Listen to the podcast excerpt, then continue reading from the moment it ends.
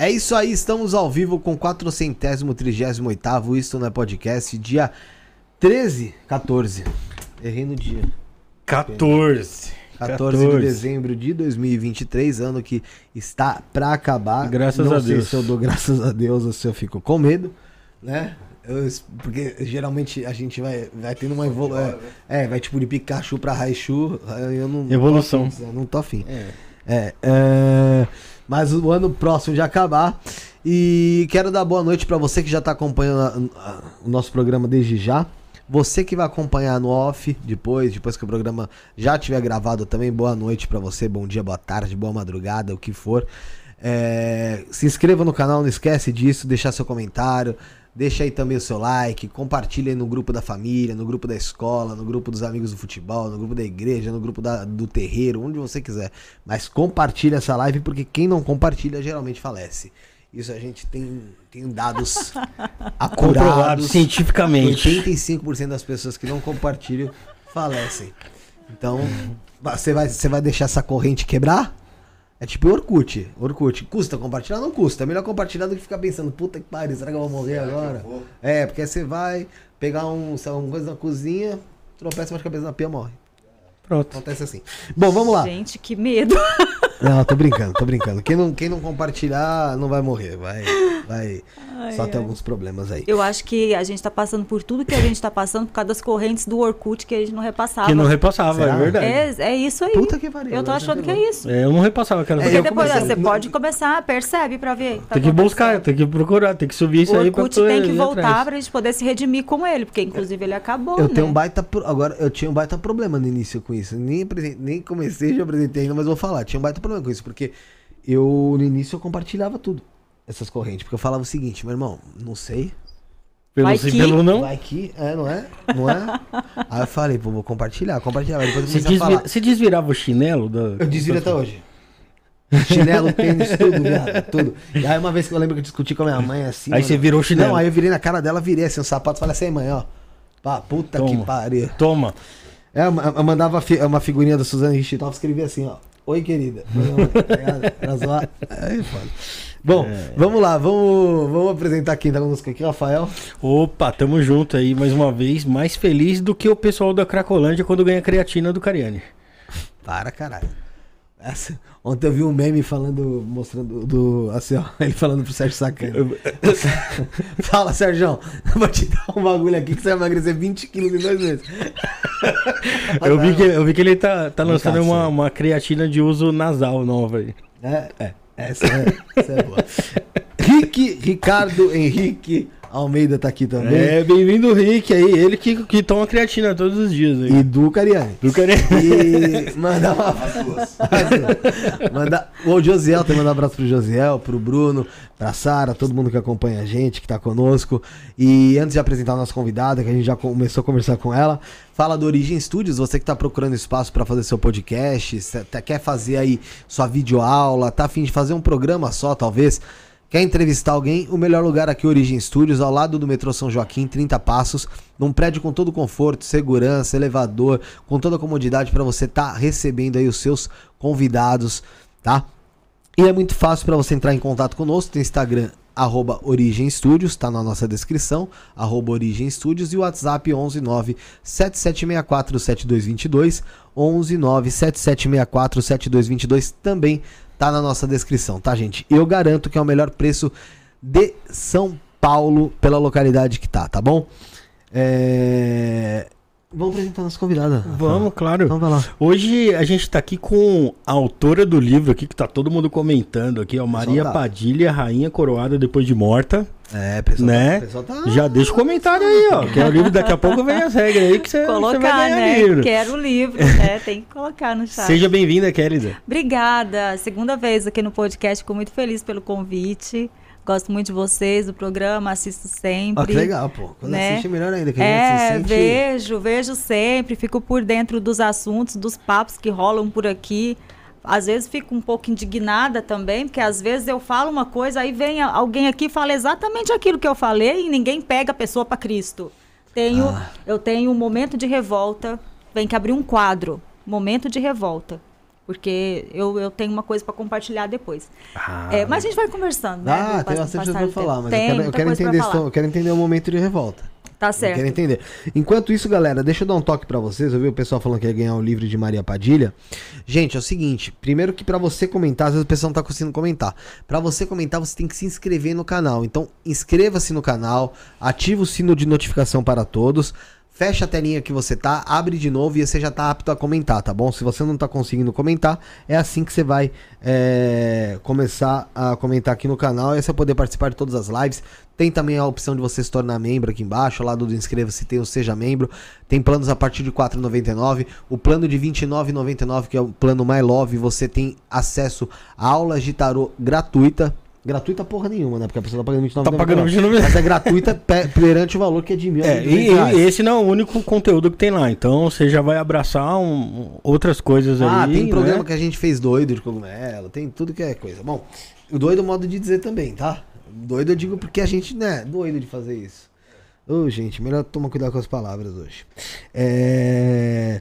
Querida, obrigado por estar aqui conosco hoje. Imagina, eu que agradeço o convite Por aceitar sempre. o convite. E muito legal saber que você assiste o programa, que você acompanha também. Uhum. E você que tava eh, com colaboradora nossa aí até, até esse mês que passou aí. Exato, é. Teve uns problemas e aí a Aham. gente vai retornar em janeiro, mas Sim, é, por aí a gente sabe que você realmente ia assistir uma coisa ou outra. sim. Mas saber que você acompanha o programa, vê as Uhum. coisas que, que, que aqui É. são discutidas, é interessante porque aí a gente se sente até mais próximo, né? Você Exato. sabe como a gente leva o programa, que a gente é meio Sim, louco. sei, é. Então a gente vai, É. vai fazer um programa muito legal. Mas é hoje. interessante porque acho que a espontaneidade acaba fazendo a coisa ficar mais dinâmica, né? Porque às vezes só o convidado fala e fica meio que um monólogo, assim. Então é ruim. Então é bom você ir conversando com as pessoas e entendendo um pouco mais sobre o assunto.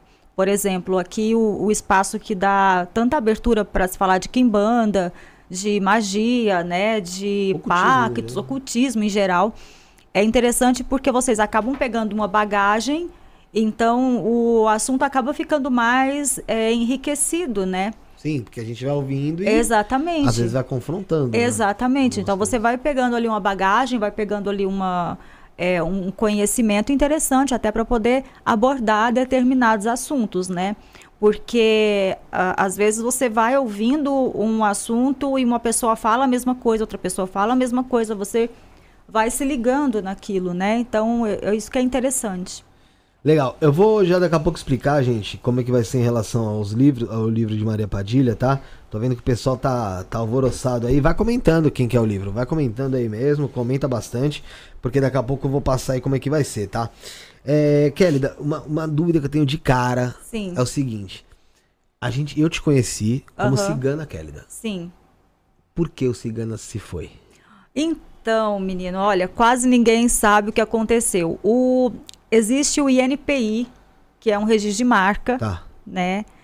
E então eu recebi uma notificação de que eu não poderia mais utilizar o termo cigana antes do Kélida, né?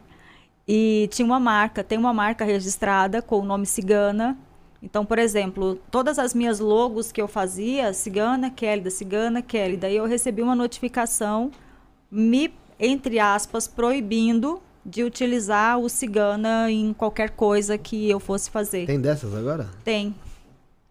Tem. E assim, é, tem Peraí, muita cê- gente cê- que, que usa, né? É porque cigana, isso, cigana isso eu aquilo. perguntar. É um termo que É. é, meio que é, você, coloca como um grupo. Exato, às vezes uma até etnia, uma, uma etnia, né? É, Como- exato. Por que não posso É. usar? Não, eu, eu É fiquei a mesma coisa que você fala assim, até- eu, eu, eu sou o brasileiro Rafael. Eu não posso usar um, tipo, brasileiro É, Rafael. exato, por causa de uma marca. Então, assim, eu acredito que foi por causa da. Talvez da, da visibilidade, talvez por causa de, de algumas coisas que a gente ia fazendo, né? E foi ganhando notoriedade, ganhando notoriedade, viu que a gente tinha uma loja, viu que a gente tinha produtos ali com, com o nome Cigana Kélida, né? Então aí aconteceu isso e eu, eu tive que tirar de todas as redes sociais, de, merda, hein? de tudo. E o nome da loja é cigana? Então, a loja agora ainda tá como Cigana Kélida, né? Mas agora Não, não, eu também tô que- trocando. Que trocou a notificação. A marca, Cigana. Cigana? Cigana. Marca né? filha da puta, hein? Então, e aí eu, eu tive que tirar por causa disso.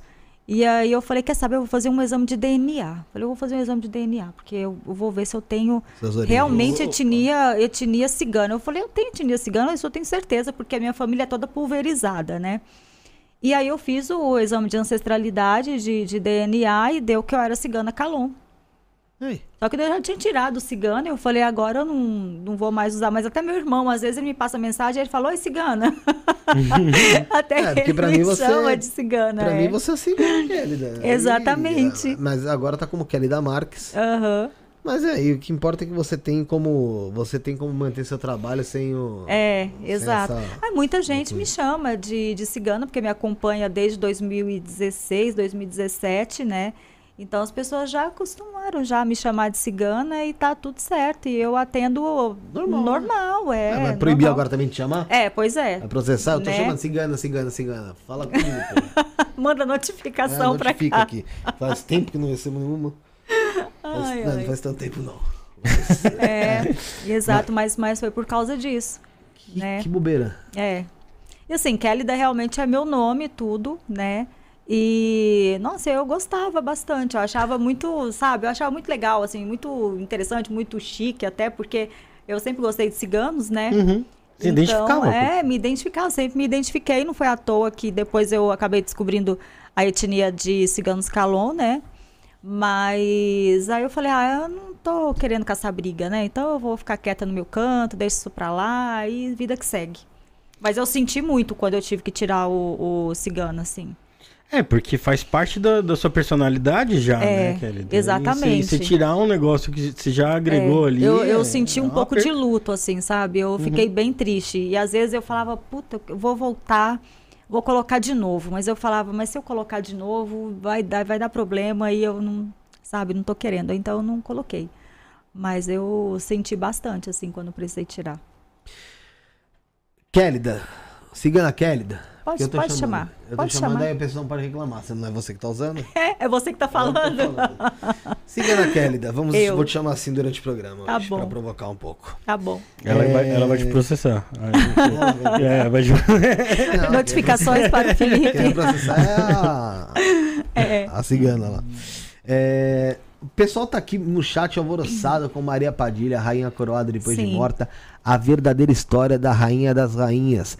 Kelly da Marques pelo espírito de Maria Padilha. Aham. Tá aqui o livro, gente. Tô com ele em mãos. Pra quem, pra quem quer o livro, sintam a inveja aí. Tô com ele aqui, ó. É. É. Abriu logo em Aqui é o cima da foto do tá caixão. o corpo de Maria Padilha. É, Aí, exatamente. é. Maria Aí, Padilha, Caixão de Maria Padilha e Pedro de Castilha, né? Um do lado do outro. Do filho dela tá, tá ao fundo. O pessoal tá falando que se eu for processado vai ter que vender o podcast. Gente, eu me desassocio. Sai da sociedade. Ah, não, gente, pelo amor de Deus. Eu tô dando a letra aí pra advogado, Ai, pessoal. ai. Ah, até até do, do, do- do acusador. O problema. É, e o pessoal tá falando muito aqui sobre esse livro, né? Sim. Da Maria Padilha, um livro que você escreveu. Quando foi lançado? Pra- pra- Foi lançado no dia 18 agora de novembro de na, novembro. na Mystic Fair, pela editora Lunai, né? Então foi o livro que ele demorou mais de três anos, esse primeiro livro para ser escrito. Então, quando a gente se encontrou aqui no março, talvez foi março, Aham. você estava escrevendo esse livro. Sim, estava. Esse livro ele foi reescrito três vezes, porque a primeira vez que eu escrevi esse livro, ela chegou e disse assim: é, eu não vou contar a minha história, eu não vou contar o que eu passei, eu não vou contar isso, eu vou contar a partir do momento que eu desencarnei para frente, né? E continuamos a escrever o livro. Então eu continuei a escrevendo o livro como ela tinha falado. Eis que de repente ela chegou e falou: Não, ninguém conhece minha história, eu quero contar minha história desde o momento em que eu me tornei Maria Padilha, né? Então ela voltou a escrever o livro todo de novo.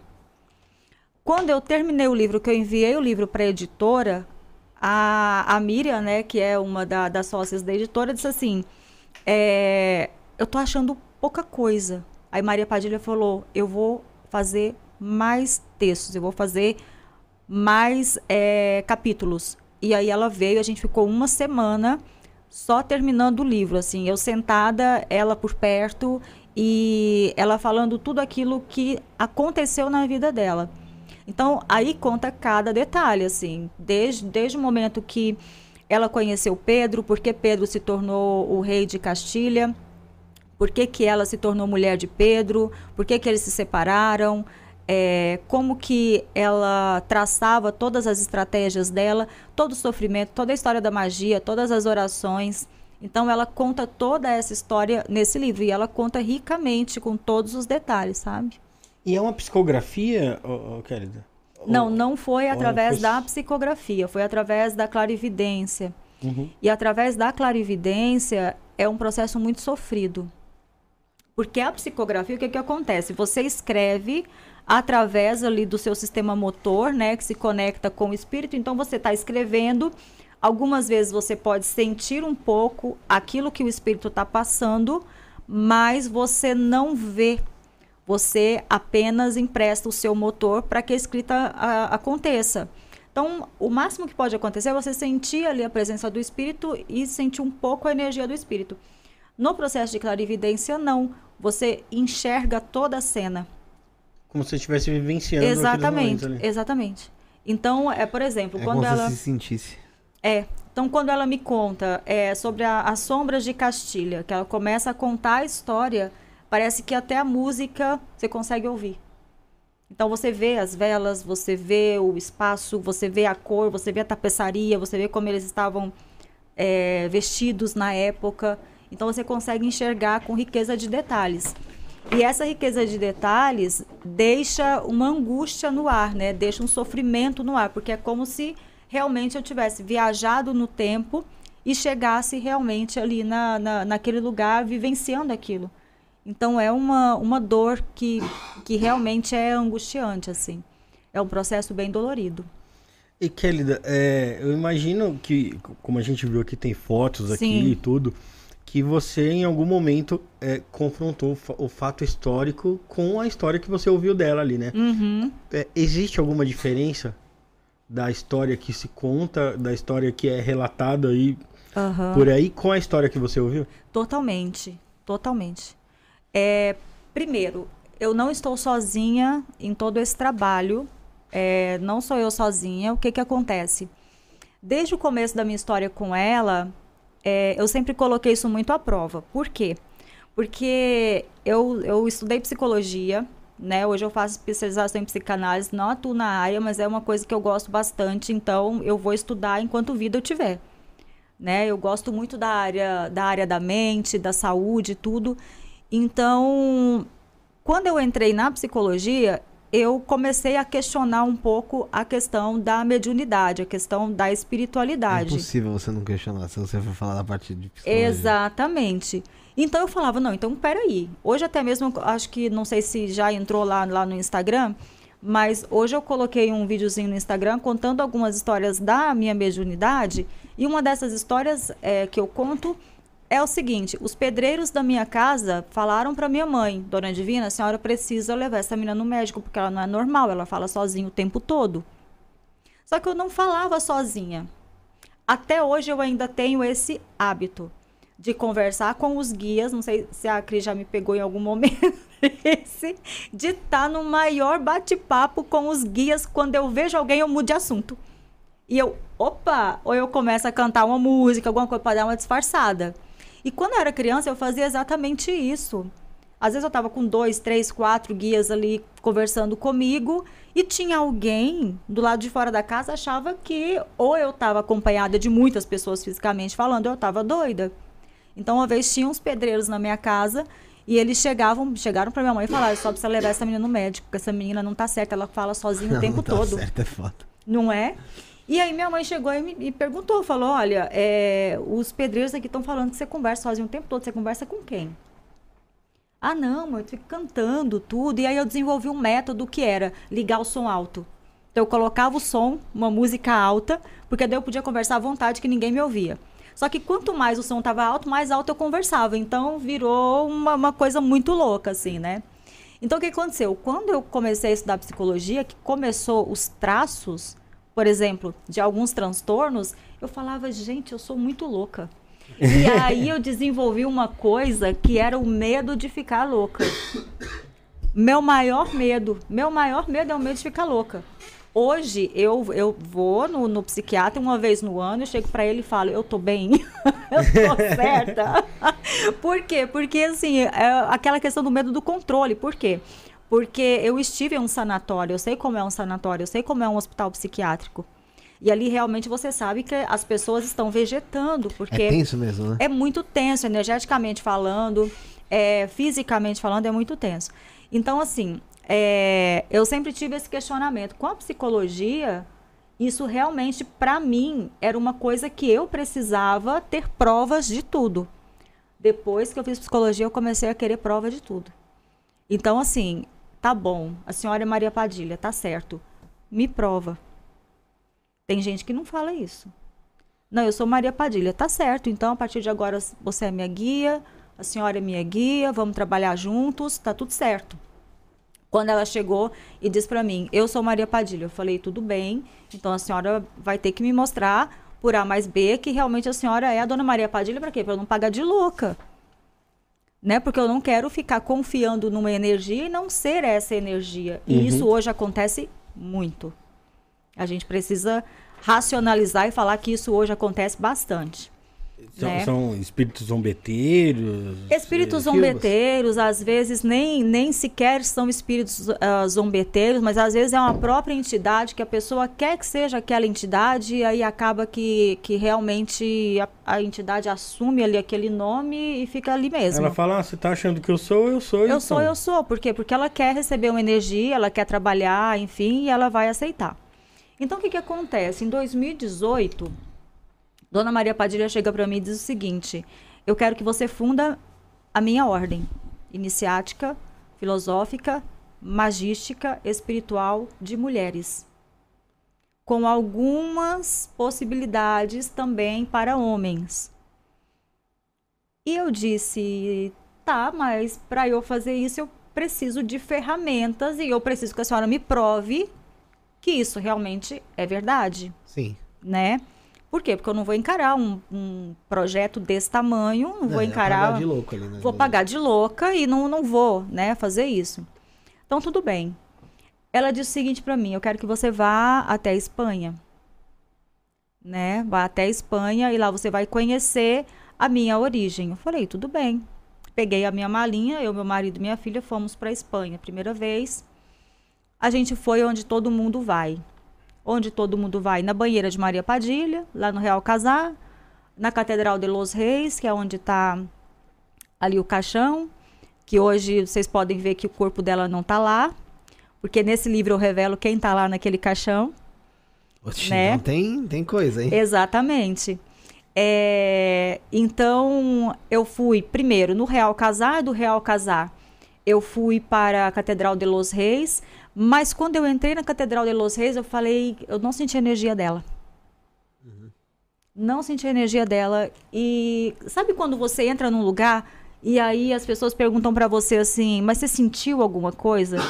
E aí você fica meio assim, você fala, poxa, como que eu falo para as pessoas que eu não senti? Por quê? Porque muitas pessoas vão ali, é, é.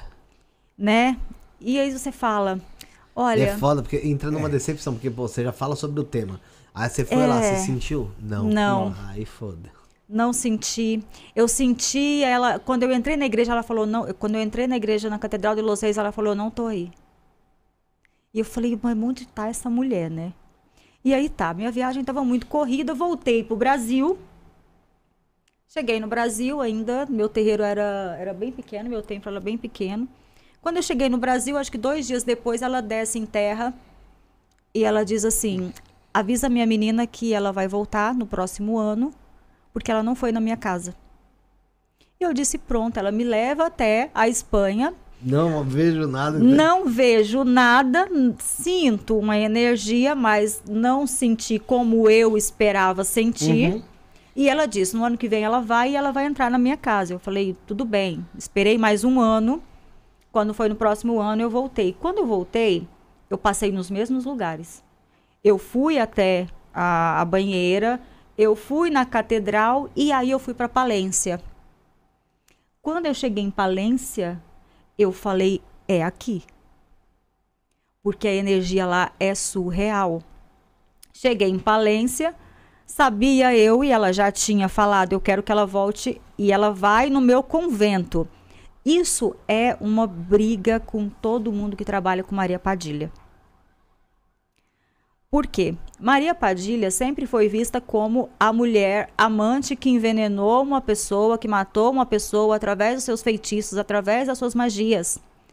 Entretanto, Maria Padilha não matou ninguém. Ela fazia magia sim, ela era praticante de magia sim, só que ela não matou ninguém. Né? Então a história do cinto envenenado uhum. de Branca de Bourbon, isso nunca aconteceu. Quem mandou é matar um a Branca. É. Quem mandou matar Branca de Bourbon foi Pedro de Castilha, que era marido de Maria Padilha. Então, pois muito bem. Aí então ela me levou até Palência e ela falou para mim: "Eu quero que você vá até o meu convento". Mas aí a gente descobriu que o convento era um convento de clausura. Ou seja, ninguém entra.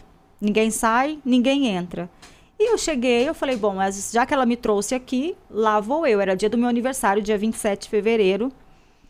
E eu cheguei, bati na porta, fui muito maltratada. Cheguei e perguntei, eu falei, olha, gostaria de visitar o convento, gostaria de conhecer a igreja. E aí só me disseram assim, olha, não abre, não abre, é fechado, ninguém entra, ninguém sai, tudo bem. E desligaram ali o, o interfone e eu continuei querendo entrar e enfim, mais frustrada, né? Não deu certo.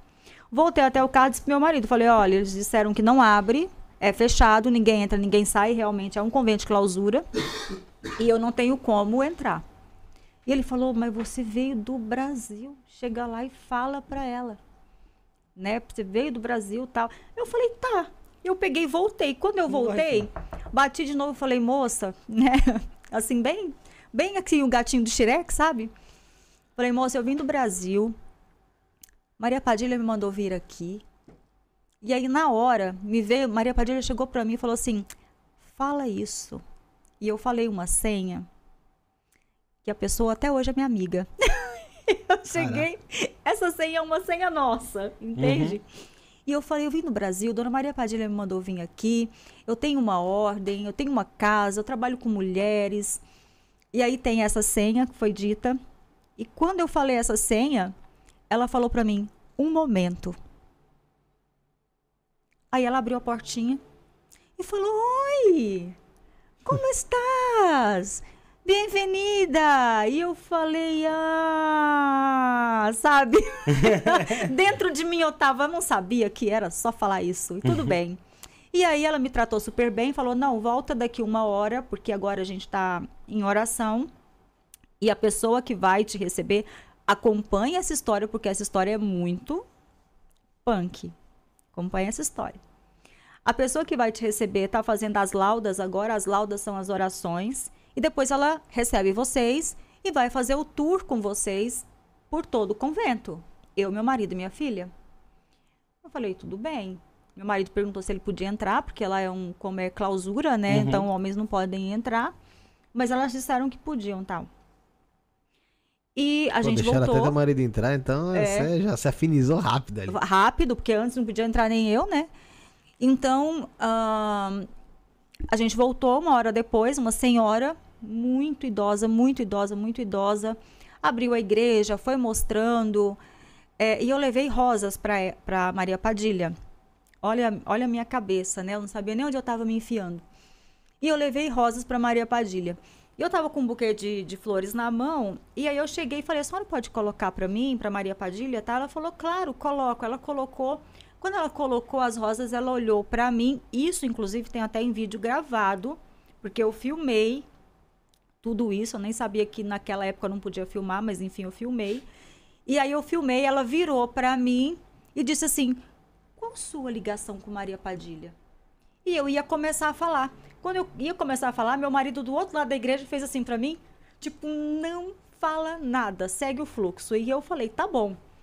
E eu continuei, ela começou a mostrar, Maria Padilha, o corpo dela esteve aqui.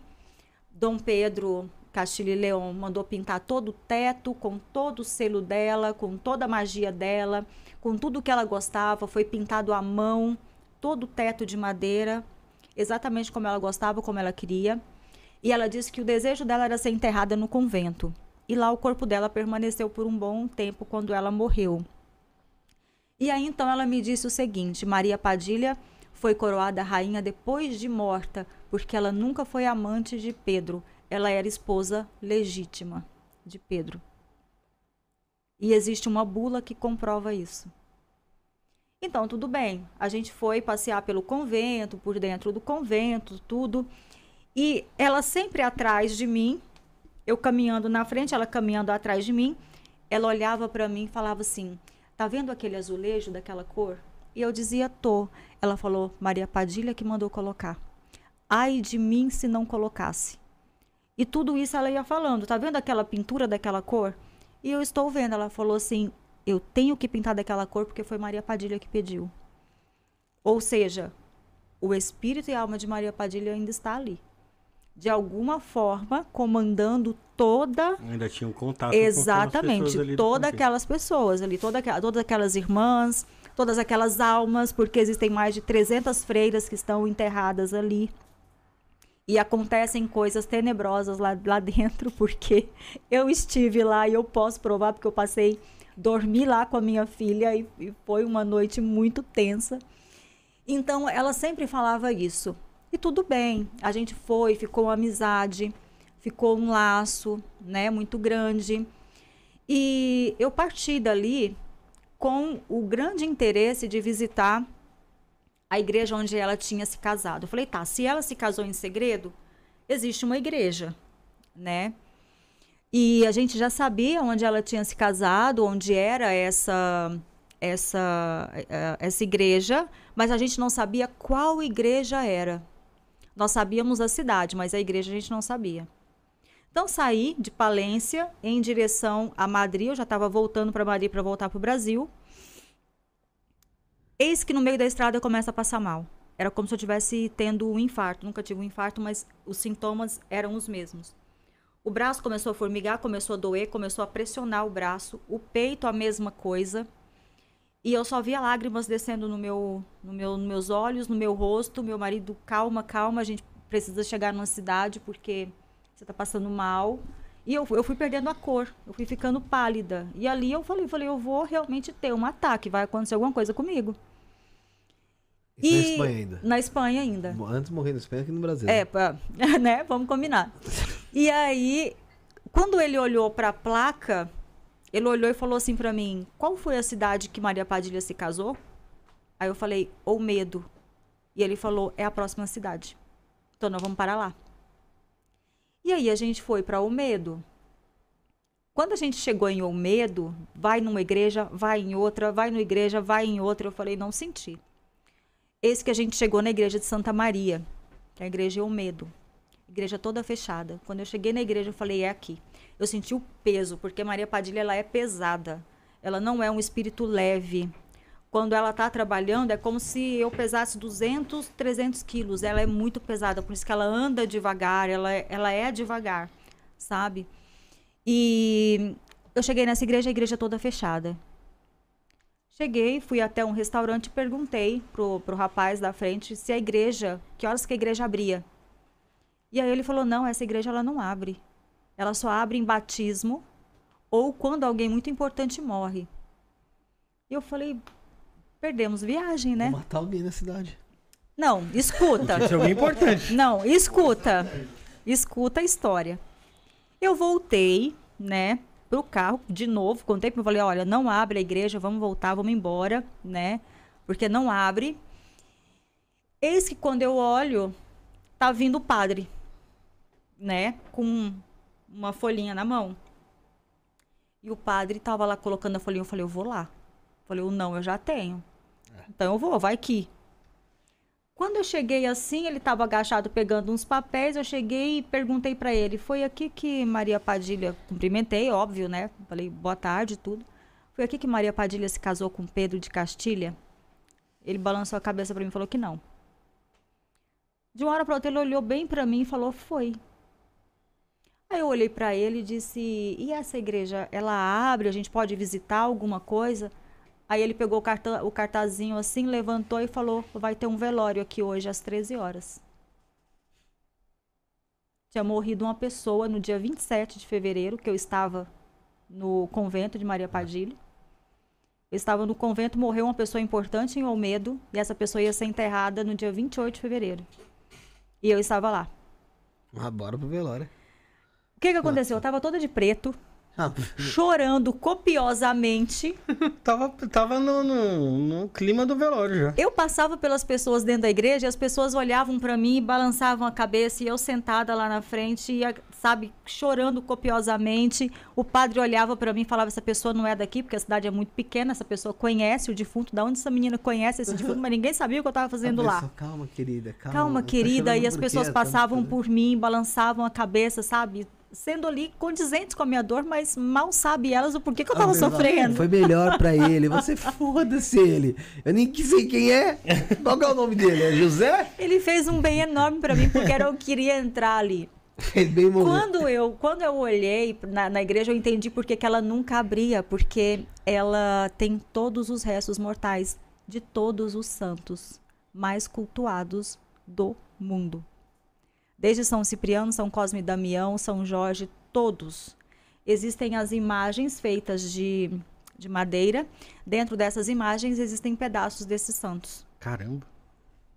A energia dessa igreja ela é surreal. É, acho que ano retrasado, o Júnior de Maria Mulambo esteve em Sevilha e ele entrou em contato conosco. E depois ele fez uma live dizendo que ele não conseguiu ir até a igreja por causa da energia. Uhum. Então, só para vocês terem uma ideia do quão denso é a energia, né? Porque ele falou, eu não vou, não vou por causa da energia, né? E enfim, em Olmedo existem sete portais, sete entradas, sete ruas que dão de entrada, sete pistas, né? Vias, uhum. Vias que dão de entrada para a cidade. E a cidade é minúscula. Então saí de Olmedo, né? Fui, voltei para Madrid, cheguei no Brasil Veio toda a pandemia que a gente passou e um belo dia eu sonhei com a madre que me recebeu no convento. E ela me entregava uma chave. Ela abria uma porta e me entregava uma chave. E eu falei para ela: o que, que eu vou fazer com essa chave? Aí ela me dizia: você vai saber. E aí eu falei: preciso ligar no convento, preciso falar com ela. Peguei, tinha pego o WhatsApp, mas nunca tinha atinado de passar mensagem para ninguém. Peguei e fui e passei mensagem. Quando eu passei mensagem, a irmã que me atendeu, nossa, eu lembro muito de você e quando você volta, né? E toda aquela amizade. Eu falei, nossa, que coisa diferente quando eu cheguei, né? Uhum. E aí eu perguntei, eu falei, e a irmã tal? Ela falou, nossa, a irmã morreu. Eu falei, falei, de Covid? Ela falou, não, você veio no dia 27. Quando foi dia 4 de março, ela morreu. Poxa. Ela caiu da escada do museu. O museu tem uma escada muito alta. Ela caiu da escada e faleceu.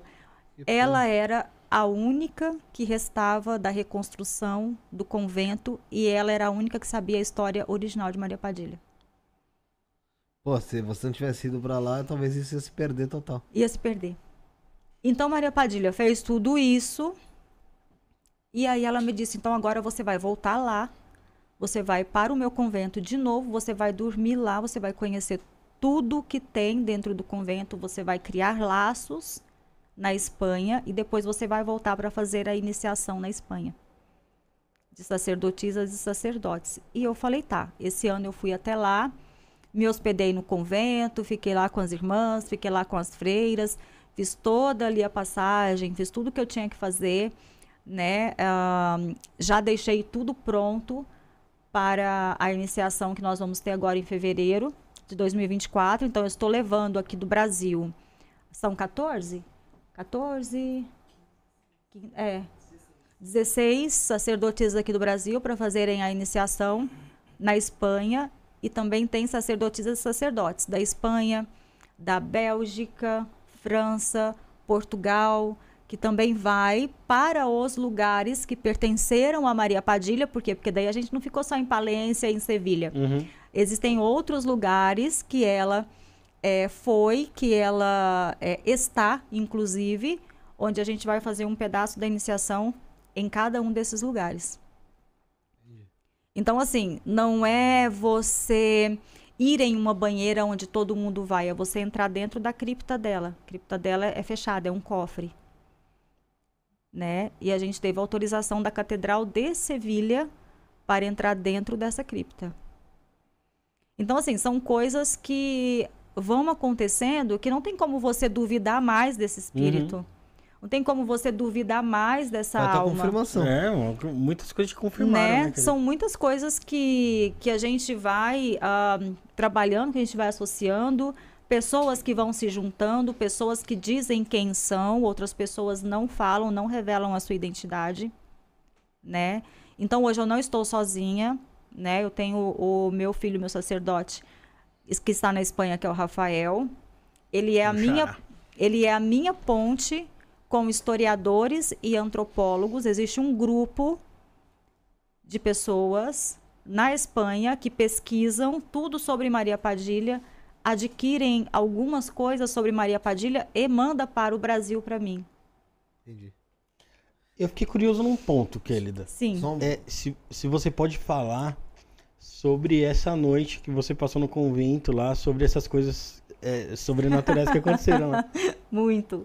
É assim, é, é, bem. O que, que aconteceu, né? A gente foi. Nós nos hospedamos. Antes de você entrar nessa pergunta, tá. vou pedir para repetir. Porque senão, porque o pessoal no chat tá falando muito, então eu tenho que, eu tenho que dar essa atenção aí para eles. Tá. O pessoal tá falando muito do livro. Gente, vai funcionar da seguinte maneira, tá? O sorteio do livro. Para ganhar o livro, hoje a gente vai sortear. Uh, três vão ser para os superchats aí acima de 10 reais, tá, gente? Pessoal que fizer superchat acima de 10 reais. O Rafael vai estar tá anotando o nome de todos aí na, no bloco de notas, tá? Primeira que fez aqui foi a Gládia Fernanda Luz. Já tá marcado Já aqui. Tá, é. E vai estar tá concorrendo. E três livros vão ser sorteados no Pix, também acima de 10 reais. A chave Pix é 11977647222. 11977647222. O Rick colocou na tela? Tá na tela aí para você ver, tá na nossa descrição, tá no comentário fixado a chave Pix e também o super chat é aqui embaixo no cifrãozinho, acima de 10 reais você vai estar tá concorrendo, tá, gente? A gente vai recorrer a falar disso novamente depois, mas é só para já dar um, um alerta pro pessoal, porque tem muita gente aí sem saber o que fazer. E o pessoal também tá perguntando, para quem não conseguir ganhar o um sorteio, onde compra, né, querida? É, tem Tá, isso. então olha, onde pode comprar? Na, no site acasadamagia.com.br. É só entrar em contato no site acasadamagia.com.br. Como nós fizemos o lançamento agora no dia 18 de novembro, ele é, está sendo encaminhado também para livrarias, para lojas online como Amazon, algumas outras livrarias, né? Mas a princípio pode ser adquirido no site A Casa da Magia. Se seguir lá no, no meu Instagram, no arroba Oficial, também tem um link para comprar o livro. Então dá para comprar, a gente envia para todo o Brasil e também para o exterior. Legal. Porque para o exterior também a gente tem uma bonificação de envios de livros, então a gente consegue é, mandar. Então, tanto o Brasil quanto o exterior dá para adquirir o livro. Então, gente, você que está assistindo aí de fora do Brasil, dá é, para você também dá. participar do sorteio, dá para você Sim. comprar aí o livro aí que a Kelly lançou. Maria Padilha, Rainha Coroada depois de morta, a verdadeira história da Rainha das Rainhas. Kelly da Marques, pelo próprio espírito de Maria Padilha, tá bom, gente? Então tá aqui, a gente vai voltar a falar sobre o sorteio daqui a pouco, mais sobre o livro. O Rafael, o Rafael fez a pergunta, repete a pergunta, por favor, Rafael. É, aquele, é, você tinha falado sobre essa noite que você Sim. passou lá no convento, lá, né, que aconteceram coisas, é... né, sobrenaturais é, ali, né? O que que acontece? Eu, antes de ir para o convento, eu passei em Lourdes, né? E aí a, as minhas irmãs falavam para mim assim: traz água de Lourdes para nós, né? Traz água de Lourdes, água, água benta, né? Água fluidificada de Lourdes na França, tudo. Então eu fui até Lourdes e levei alguns galãozinhos de água para elas. Eu não sabia para que que elas usavam essa água. Então quando eu cheguei, entreguei água para elas, elas falaram assim que às vezes à noite tinha uns espíritos andando pelo convento e às vezes elas jogavam água benta nesses espíritos. E tá, a gente é macumbeiro, a gente é médium, mas é uns espíritos que a gente não conhece, a gente fica meio assim, né? Uhum. E aí tá, tá certo. Aí o que que aconteceu? A Madre Superiora chegou e falou assim, que às vezes no convento morria uma freira de manhã, quando era à noite morria outra. Por quê? Porque lá são freiras muito idosas, né? Uhum. São poucas freiras que são jovens. E aí tudo bem. Ela me disse isso e eu e minha filha a gente já ficou meio que ou seja, ela fala, às vezes algumas irmãs dormem e não acordam. Oh, e é. eu fiquei desesperada, né? Fui dormir com a minha filha, tinha a opção de dormir em quarto separado, mas eu falei, não, Laura do meu lado aqui 24 horas por dia, que não vai ficar longe de mim não, né? Uma cama confortável, que olha, nem cama de hotel tem aquela maciez, aquela perfeição. Eu deitei assim, a cama me abraçou. Então o que que acontece? O medo também faz a gente ficar meio, né, com o olho aberto. Felipe Rafael, deu meia-noite. Lá tem uma história de sino. O sino toca seis da manhã, nove da manhã, meio-dia, três da tarde, seis da tarde, nove da noite e meia-noite. De três em três. Chegou meia-noite, o sino bateu. E eu falei, merda, né? Porque a gente acordou, né? A gente acordou e eu já fiquei ali com aquele negócio do sino. Meia-noite, porra. Passou do negócio da meia-noite, a gente começou a ouvir passos.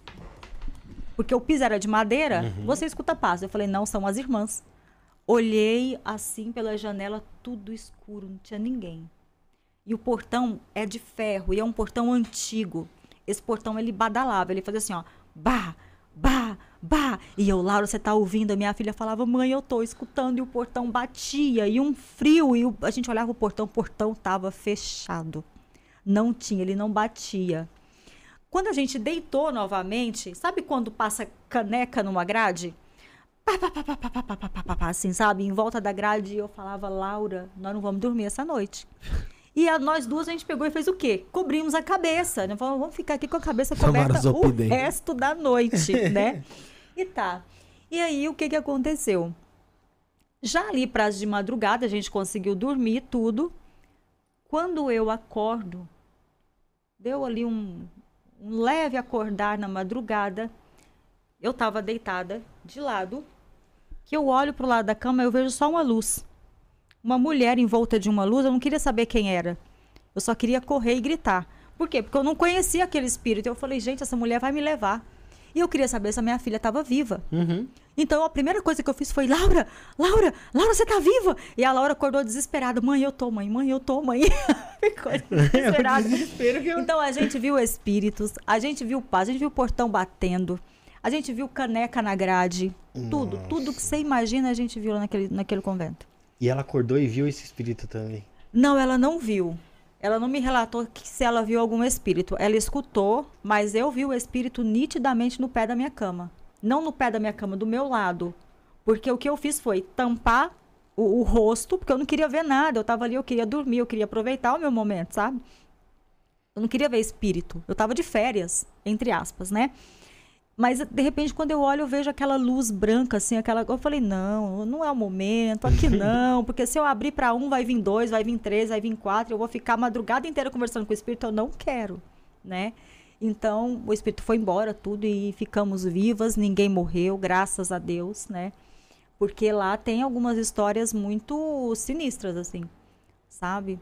De, às vezes, tá, a irmã tá saudável, alguma coisa, dorme e não acorda. Caralho. Dorme e não acorda. Porra. É, esse, esse, é o melhor jeito de, de, de partir, é, na real, né? Exatamente. Porra. Eu vou falar isso agora, as meninas vão falar, eu não vou mais, não. Ah, não. Eu... Ninguém mais vai na viagem. É. Pô, Ninguém tô... mais vai. Porque o pessoal vai dormir lá? Sim. Pô, se eu soubesse, tinha até. Já, tinha, já, tinha se, já tinha se afiliado. Já tinha afiliado. Só. Vai ver lugar que tinha possibilidade de você. Nós vamos fazer alguns ritos em, em vários lugares, em, uh, em casas também de Maria Padilha. Então, onde ela viveu, onde ela esteve, nós vamos fazer os processos iniciáticos nesses lugares. Rafael, tem gente fazendo superchat aí, o Gabriel tem, Chesco tem. fez tá aí participando, Iracema também, além da, da Gládia que tava lá em cima. E galera, é isso aí, para fazer, para participar do sorteio, tem muita gente falando aí, ó, quer ganhar, quer ganhar. Gente, vocês querem ganhar um livro? Show de bola, escreve aí no chat, é interessante, legal. Tem três formas, né? A primeira forma é pelo super chat, que eu vou, vou falar para vocês, a partir de 10 reais. Você, o Rafael vai estar anotando e no final da live a gente vai fazer o sorteio e vai falar quem ganhou. Tem pelo Pix, que é o 11, a chave Pix 11977647222. Você também fazendo um Pix a partir de 10 reais. Você ajuda o programa a continuar e também vai concorrer a três livros, tá? É, lembrando que a chave Pix está no comentário fixado, está na descrição, está na tela. E também você pode comprar aí, você pode entrar no Instagram da Kélida e também comprar esse livro, tá bom, gente? Tem aí a Casa da Magia, né? A casa da magia.com.br. Você é. pode comprar, comprar, também através de lá, tá bom? Sim. Então é isso, galera. Quem, quanto mais você fizer, mais chance você tem de ganhar aqui, uh, estando com a gente, tá bom? Então, participe. Você é 10 reais, você, não, você gasta. Não, a Coca-Cola tá mais cara que isso, eu acho. Tá não? Não, tá mais cara, porra. É, tá uns 11, porra, 12, sei lá. Depende de onde você compra também. Se for no mercado, tá mais baratinho um pouco. 2 reais. Mas, pô, preço de uma, de uma Coca-Cola aí. É. Na verdade, se for fora do mercado, é até mais caro. Se for no bar, aí é 14. Tá ligado? Ixi, aí é 16. Bom, é... antes da gente continuar. Vamos falar de um dos nossos colaboradores pra gente dar, dar andamento no programa. E eu vou falar da. Quero falar da sacerdotisa Matildes. Bora lá, Rick? São dois minutinhos, galera. Dá tempo de você assistir essa propaganda, fazer seu pix, fazer seu superchat pra estar tá participando aí e concorrendo ao livro aqui, ó. Maravilhoso. Eu vou te falar uma coisa, senti uma energia muito boa quando eu peguei nele. Ah, eu não sim. sou médium de nada, né? Mas eu senti. Enfim. Tá aqui o livro. Show de bola, como disse, tem ilustrações aqui Olha as e fotos imagens, aí fotos. no começo para você ver. Aqui no comecinho? É, para você ver as Deixa eu ver aqui, peraí. As imagens, tudo. É aqui alguns brasões. Sim, o brasão dela, o brasão de Pedro. Aqui é você lá no convento? Sim, aí sou aqui. eu no convento, no jardim, no quarto onde a gente se hospedou. E embaixo foi onde esteve o corpo de Maria Padilha, né? Aqui, a parte de aqui embaixo. É, a parte de baixo, é. Onde esteve o corpo dela. Gente, vou te falar, é sensacional, tá? Pelo, assim, eu, eu folhei, lógico, né? Aqui, ó, a parte do... Isso, a parte do caixão, que tá o corpo dela. O corpo dela foi exumado, né? Também o corpo de Pedro. Nós temos a foto da, da exumação, que é do crânio. A gente não divulga a foto do crânio, porque a gente uhum. sabe que existem algumas magias que você faz é, com o crânio, né? Com algumas ah. fotos, alguma coisa, então a gente não divulga. Tem esse, não, não precisa falar, tá? Mas tem essa imagem aqui que daqui a pouco a gente vai dizer do que, Sim, que é. exatamente. Ai, não, Existe não um corpo numa, numa, numa sepultura. É, num lugar aqui onde muitos acreditam estar o corpo de Maria Padilha vai ser revelado aí quem é. é. Bom, é, vamos falar da Matildes, então, galera, vai lá participar tá, e bora lá, vai, Henrique, solta a Matildes. Ritual coletivo de Lilith. Mulheres, chegou a hora de se libertarem e se empoderarem. Venham participar do nosso ritual coletivo de Lilith. Esse ritual poderoso é exclusivo para mulheres que buscam crescimento, empoderamento, atração, destaque, poder, ascensão, cura de feridas, traumas e relações abusivas. Se você quer melhorar a sua sexualidade, sua autoestima e seu amor próprio, esse ritual é para você. Lilith é a deusa da liberdade e da sexualidade. E através desse ritual, você poderá se conectar com sua energia para encontrar a força e a coragem que precisa para se libertar e crescer. Será uma noite mágica e libertadora. Valor: 165 reais. Pagamento pelo site sacerdotisamatildes.com.br. Não perca a oportunidade de se empoderar e se libertar com a ajuda de Lilith. Participe e junte-se a nós nessa jornada de crescimento e transformação. Ágios. Lilith. Descubra o poder do oráculo da sacerdotisa Matildes e permita que ele seja a bússola do seu caminho. Comece a mudança em sua vida hoje mesmo. O jogo com o oráculo da sacerdotisa oferece uma oportunidade única de buscar respostas diretas e reveladoras. O oráculo responde sobre todas as áreas da sua vida, como qual egrégora você pertence, seus guias espirituais, sua vida amorosa, financeira e o que mais desejar saber. Conheça as opções disponíveis e adquira seu jogo pelo site sacerdotisamatildes.com.br consultas. Após efetuar o pagamento, envie o comprovante para nosso WhatsApp 11 94798 27 23 onde escolherá uma data disponível para seu jogo. Não perca mais tempo. Descubra as respostas que você tanto buscou e ilumine seu caminho. É isso aí, galera. Você viu sobre o templo da sacerdotisa Matildes e lá você encontra iniciações, pactos, rituais, seja eles coletivos, individuais e também o oráculo, tá, galera? Então, o oráculo lá que é saída Com certeza, e vale a pena lembrar que tá em promoção. Deixa eu até pegar aqui os valores, ô, ô Rick. Porque tá, com promoção aí. Ainda tá na Black Friday. Tá com. É, seria como se fosse a Black Friday mesmo, mas tá com. Tá com. Tá em promoção. Tá com deixa só, É, deixa eu pegar aqui. Ver se eu vou A abrir o Matildes certo. que teve aqui já, né? Algumas vezes. Já. Já teve duas vezes aqui. Ah, s- não, não são jogos, tá, gente? São os ritos. Ela fala- até falou que, o, que os jogos ela tá. Que tá pela boca. Então é o seguinte: portal triplo de 300 por 150 reais. Portal coletivo do povo cigano por 3 meses firmado de 177 por 77. Ritual na força de Lúcifer de 177 por 100 reais. Ritual de Li- Lilith de 165 por 100 reais. E a limpeza espiritual de 180 por 100 reais tá aí da sacerdotisa Matildes. Entre no site, vai estar disponível até dia 23 de dezembro esses valores, tá, gente? Então entre no site sacerdotisamatildes.com.br, sacerdotisamatildes.com.br, ou então você pode chamar no WhatsApp que é o 119 4798 2723, 119 4798 2723. Se não deu tempo de você pegar as informações, não precisa se incomodar, afinal de contas está na nossa descrição e você pode aí pegar todos os dados da Matildes e dos nossos colaboradores também para você poder entrar em contato, tá bom? Um beijo para Matildes, pro Theo Elton e tamo junto. Valeu. Valeu.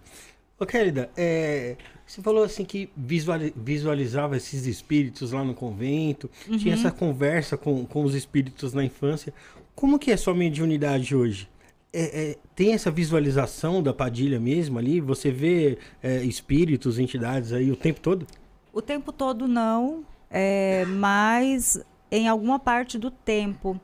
Principalmente quando eu estou no templo, né? Então, quando eu estou no templo, eles precisam de alguma coisa, precisam passar algum recado, precisam de algum elemento, precisa que alguma coisa seja ajustada, precisa passar alguma informação de ritualística, é, de rituais, de processos, até mesmo que às vezes estão os rituais, algumas coisas. Então, eles, ou eles ah, vêm através da, da, da clarividência, né? Ou eles vêm através da clareaudiência. Então, são as duas formas que eu tenho contato com eles. Então, ou visualmente falando, ou através da clareaudiência. O que mais acontece, na maioria das vezes, é a clareaudiência. Né? Então, quando chega, eu já, eu já reconheço pela voz, até mesmo já sei quem é. Se é Exu, se é Pomba Gira, se é criança, se é preto velho, se é caboclo, né? Então, dependendo da energia, dependendo da força, eu sei exatamente o que eles estão trazendo, o que eles querem, né? Mas geralmente ah, eles vêm para passar alguma mensagem, para passar algum recado, quando não estou trabalhando com eles, né? Então, no processo da, da, dessa visão, é quando necessita, não é o tempo todo. Porque senão vira um desequilíbrio, né? Então você sai na rua, você não sabe quem tá vivo, Quem, quem, tá, tá, vivo, quem morto. tá morto. né? Já aconteceu de ter experiências, às vezes, é, de ver espíritos ah, e depois virar e não ver mais a pessoa ali. Já aconteceu. Só que assim, como hoje isso é um processo natural, eu não tenho medo de dizer assim, olha, eu tomo susto com o espírito, porque Uhum. às vezes eles aparecem e você não tá esperando. Você vira, você vê um, um espírito ali na sua frente, você vai falar, oi, e aí, meu chegado? Você não, né? Você não tem aquela. Você não tá esperando. E de repente, pum, acontece, você não vai tomar um susto? A gente assusta, Uhum. né? Ah, porque você não sabe o que ele quer. Às vezes ele pode querer passar uma mensagem legal, mas às vezes ele pode vir ali com um ataque, com uma mensagem ofensiva. Isso pode acontecer.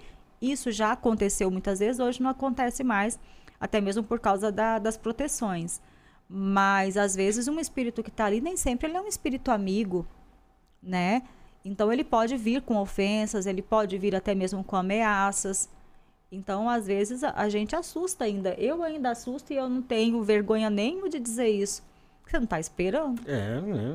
né? Chega uma tá- pessoa do nada ali na porta, É você normal, vai, vai bater é, palma? A reação normal é. Não, não vai, né? Você É. vai tomar um susto. Então, eu me assusto. Às vezes, tem alguns espíritos que chegam que eu não gosto muito de ver, não são bonitos, né? Tem gente que às vezes acredita que toda espiritualidade que você vai ver são espíritos bonitos e não são. E essa, essa imagem que eles passam tem a ver com essa intenção deles, com essa. Tem a ver. Com a intenção daquilo que eles querem passar. Ou seja, eu preciso passar medo, então eu vou me mostrar de uma forma. Eu preciso que essa pessoa me aceite, então eu vou fazer uma transição e vou me apresentar como aquela pessoa quer realmente me, me enxergar. Quando eu comecei a ver Maria Padilha, ela sempre aparecia para mim com um rosário na mão. Por que, que ela fazia isso? Porque eu era da igreja católica. Exatamente, ela vai tentar se, se associar Exato. a alguma coisa para poder te. Para ela poder chegar perto.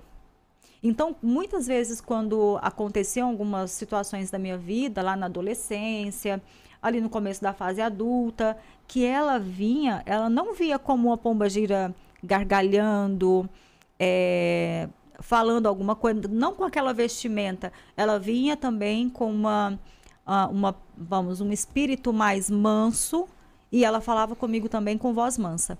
Quando ela começou realmente a mostrar os elementos dela, então ela começou a mostrar capa, ela começou a mostrar as roupas, ela começou a mostrar o rosário, né? Então eu chegava e falava, às vezes para o, o pai de santo, sacerdote na época, eu falava, olha, eu vejo pomba gira de rosário. E ele falava, impossível, pomba gira não se apresenta com rosário. Eu falava, mas ela se apresenta com rosário, né?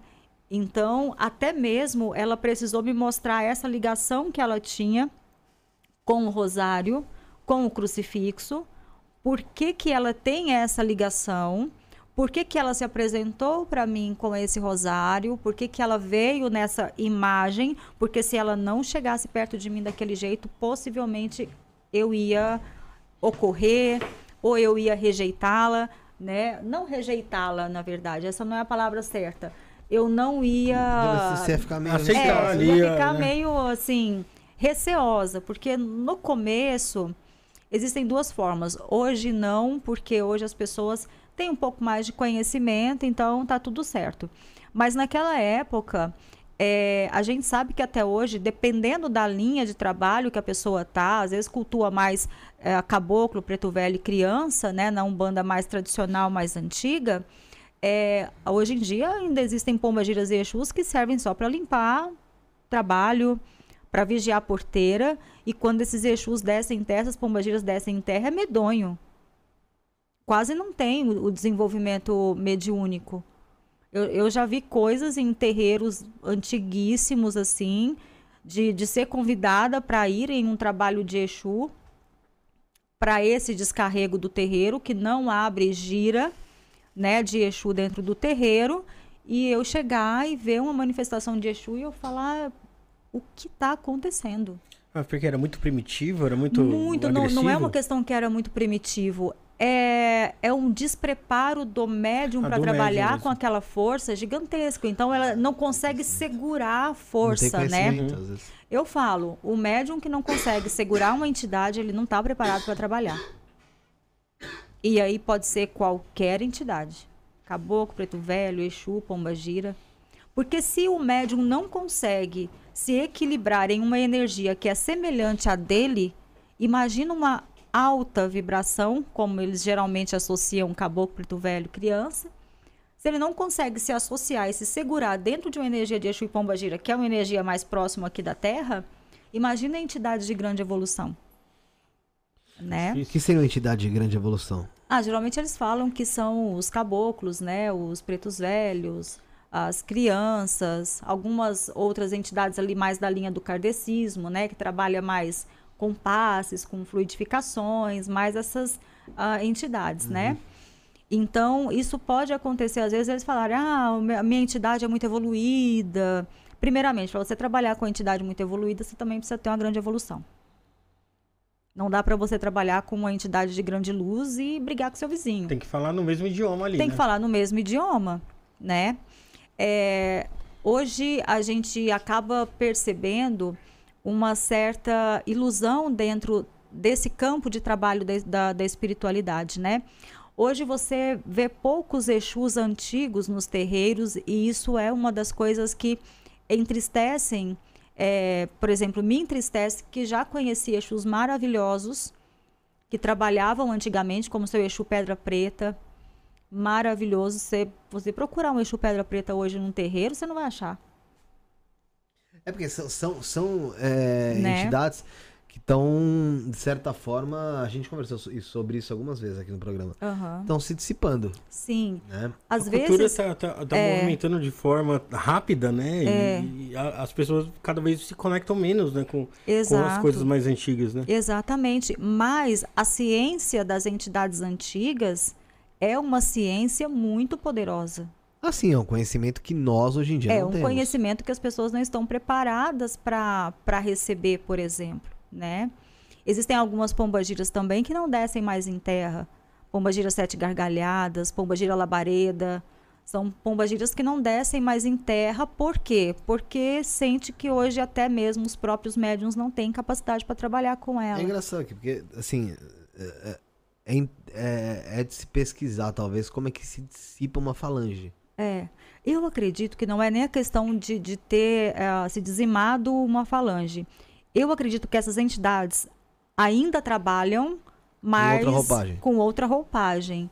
Não porque eles não descem mais em terra, mas é mais por causa do, do próprio mas médium. até falando do próprio... Do, do, vamos falar assim, do, do que a gente tem falado bastante aqui, que é o Exu.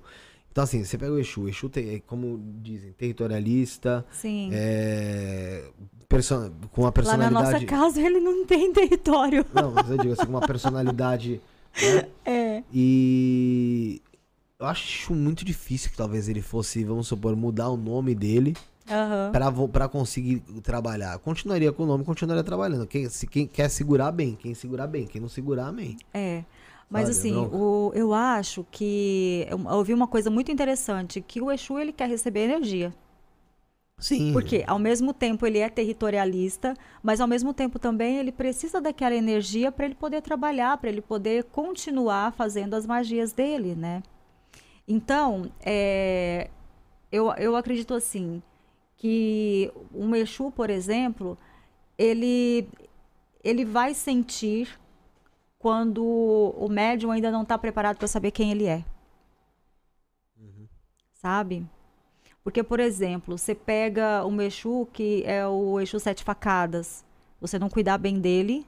Que acho que é o do Diego de Oxóssi que estava aqui ontem. Do, do Diego, é, é o Sete é Facadas. Sete facadas. É, se você não cuida bem, se você não é um médium bem preparado para lidar com o Exu Sete Facadas, você vai passar por algumas provações na sua vida. Né? Então, você vai pegar tanto a parte negativa quanto a parte positiva. E às vezes hoje Exu olha e vai dizer, não vai conseguir trabalhar com esse Exu por causa da personalidade da pessoa, né? Por exemplo, quando você falou Exu é territorialista, lá na nossa casa tem muita pomba gira. É uma casa de pomba gira. Não, mas aí já é uma casa já né? voltada para pomba gira. Então, Exatamente. Então, E às vezes até mesmo os, os Exus da casa, às vezes o Sete da Lira que trabalha comigo, é, ele é muito fanfarrão, assim, então sempre que ele desce, é, ele vem depois de um trabalho de uma pombagira, é às vezes nem dá tempo dele trocar de roupa, ele fala, nossa, já tô eu de saia de novo. É que tua casa de Umbanda, né? Na minha casa é uma casa de magia. Hum. Hoje na minha casa nós trabalhamos com a linha da Jurema, também com a linha da, da Umbanda e também com a Kimbanda mais pro lado da, da, da magia ancestral né? Então a minha casa não é uma casa de quimbanda luciferiana, nada não, disso, é quimbanda tradicional. Ah, o que, o que você define como quimbanda tradicional? Uh, são magias mais raízes, é Exu e Pomba Gira. Sim. Sabe, não tem outra vertente que entra nessa linha. Na parte da quimbanda, mesmo assim, o teu Exu não é, ele não, não toma frente? Não. Não toma. Ele tá ali para fazer alguns trabalhos. Mas quem toma frente realmente dentro da linha da, da Quimbanda da minha casa é Maria Padilha. É isso que é interessante, porque a gente tá falando de Maria Padilha, falando sobre o livro, né? Novamente, pessoal, Maria Padilha, a rainha coroada depois de morte, depois de morta, a verdadeira história da rainha das rainhas, tá aqui, ó. Livro da Kelly da Marques, tá? Pelo espírito de Maria Padilha. Você consegue comprar ele através do site Casa da Magia. A Casa da Magia.com.br. Instagram dela, Kelly da. Arroba Kelly do Oficial. Arroba Kelly do Oficial, tá na nossa descrição, é. inclusive. E, e, também você consegue ganhar participando do sorteio aqui do Isso Podcast. Você fazendo um super chat a partir de 10 reais você vai concorrer, vão ser três livros pro pessoal do Superchat e três livros pro pessoal do Pix. Então você que não sabe fazer o Superchat, não tem, dá pra fazer também através do Pix. A chave é 11977647222, 11977647222, o beneficiário é Felipe, e a partir de 10 reais lá, você também vai concorrer a um exemplar aqui do livro Maria Padilha, Rainha Coroada Depois de Morta. Vão ser três livros pro Pix e três livros pro Superchat, tá bom? É, então, assim, a gente pode definir Maria Padilha, como, como você conta aqui, como o espírito dela, como um, um, a encarnada. Sim. Que, que viveu e, e, conta a história dela aqui, nessas Sim, páginas. Uma biografia. É, é, é. exato. Uhum. E. Porém, a gente pode colocá-la como uma pomba gira? Sim, pode colocá-la como uma pomba gira, porque ela adentrou dentro dessa egrégora para fazer ali a sua magia e também para fazer os trabalhos com outras mulheres também, né? O que que acontece? O espírito de Maria Padilha é muito antigo, ele começou a ser invocado antes da egrégora de Pomba Gira. Ele começou a ser invocado na Espanha, né? Uh, por uma mulher que tinha o nome de Carmen, porque Maria Padilha ela sempre foi vista como a amante do rei, aquela que sofreu por amor. Então existe uma prece muito antiga de Maria Padilha que, diz, que ela diz o seguinte: Maria Padilha, pela, pela dor que sofrestes, pela dor do amor não correspondido, é, não deixe que meu coração sofra como o vosso.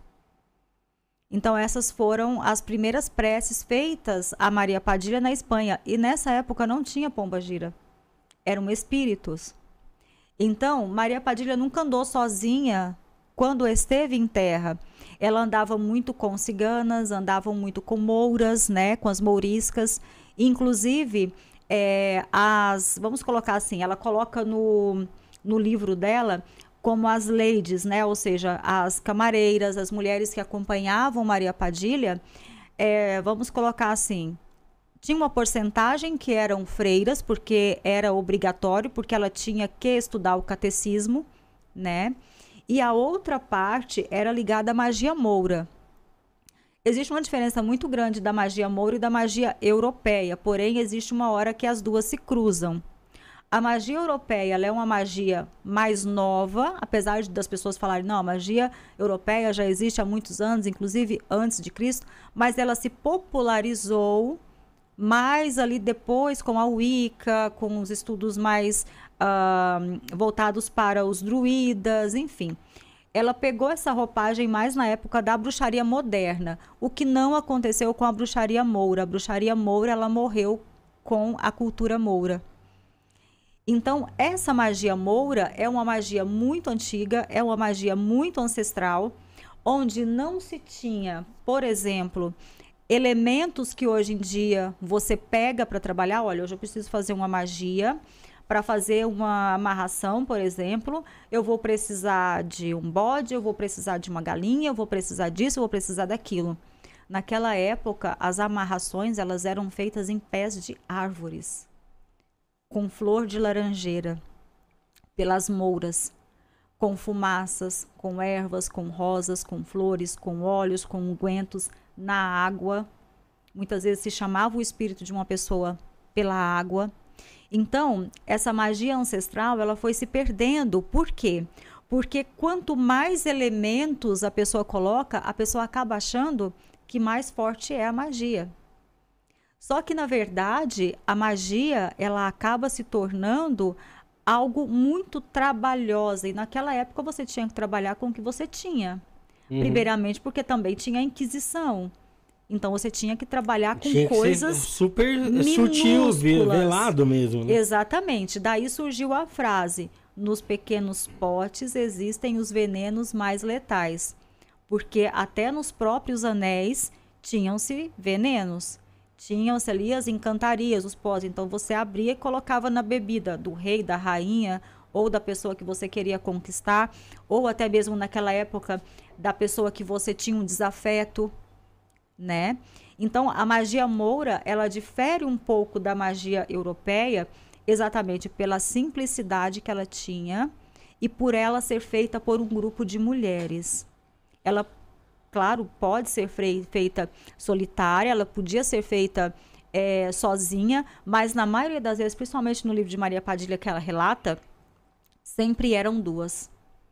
Uma que coordenava e outra que ficava montando e recebendo ali a energia da magia. Então a magia Moura ela era muito cantada, a magia Moura ela era muito ritualística, usava-se muitas velas, velas preparadas, cordas preparadas, linhas preparadas, costuras. Então era feito exatamente aquilo. Às vezes você viu uma, uma mulher moura fazendo um tapete e na verdade ela não estava fazendo um tapete, ela estava fazendo uma magia. Ela estava conjurando alguma ela coisa. Ela estava conjurando aquele tapete, aquele tapete tinha um endereço e aquele tapete ia para aquele endereço. É aquela que roupa. O negócio ia acontecer. Exatamente. aquela roupa tinha um nó, aquela roupa tinha um ponto, aquela roupa tinha uma energia que ia para aquela pessoa e aquela pessoa poderia ser muito feliz ou a vida dela poderia ser totalmente negativada, arruinada. Né? Querida, é, um, um, um negócio interessante é, é evidente que a ligação de Maria Padilha é com mulheres, né? Sim. Ela se afiniza com alguns homens? É, qualquer homem pode cultuar a Maria Padilha? Como é que funciona isso? Já tem uma pergunta no chat, Rafael, que acho que vai, vai, vai complementar ainda, vai embelezar mais ainda a sua pergunta. Do Marcos Nego Black é o seguinte: Felipe, pergunta para ela sobre homens no templo dela. Como os homens são iniciados no mesmo uh, rito? É o mesmo rito, masculino e feminino? E aí entra a pergunta do Rafael junto para conseguir essa afinidade. Uhum. É. é. Olha, uh, por exemplo, nesses primeiros uh, graus que nós estamos iniciando nesse momento, é um culto mais feminino. Porque nós trabalhamos muito com a energia do feminino. Então, hoje eu tenho é, filhas, tenho filhos também, uh, que são homossexuais, né? Então, eles têm essa energia mais feminina. É, existe dentro da Ordem de Maria Padilha o grau masculino, que são os cavaleiros do templo, então, nesse grau, nós trabalhamos mais com a energia masculina, até mesmo para equilibrar a energia das sacerdotisas, a energia da magia. Então, é preciso.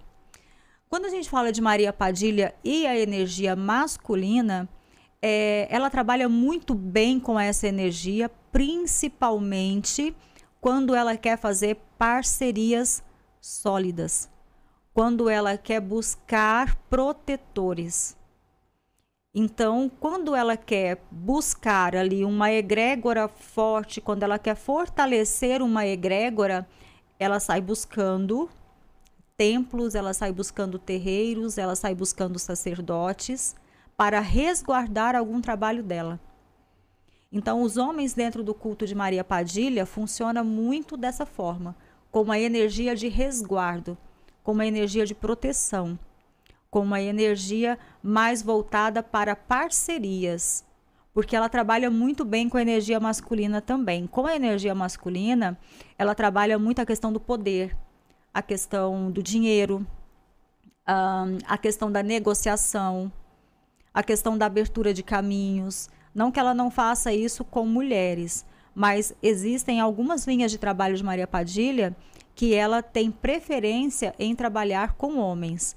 Quando é a linha de magia, aí pode ser qualquer magia, magia abertura de caminhos, é, magia de amor, magia de conquista, de magnetismo, de poder, aí ela trabalha mais com energia feminina, né?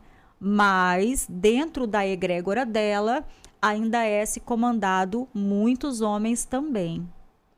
Inclusive, existe algumas coisas que nós é, ainda queremos aprofundar um pouco mais o estudo, é, que é uma coisa que eu falei até mesmo na palestra de lançamento do livro. Uhum. E assim, eu sei que muitas pessoas não vão concordar, muitas pessoas vão virar a cara, enfim, mas a gente não pode, contra fatos não há argumentos, né?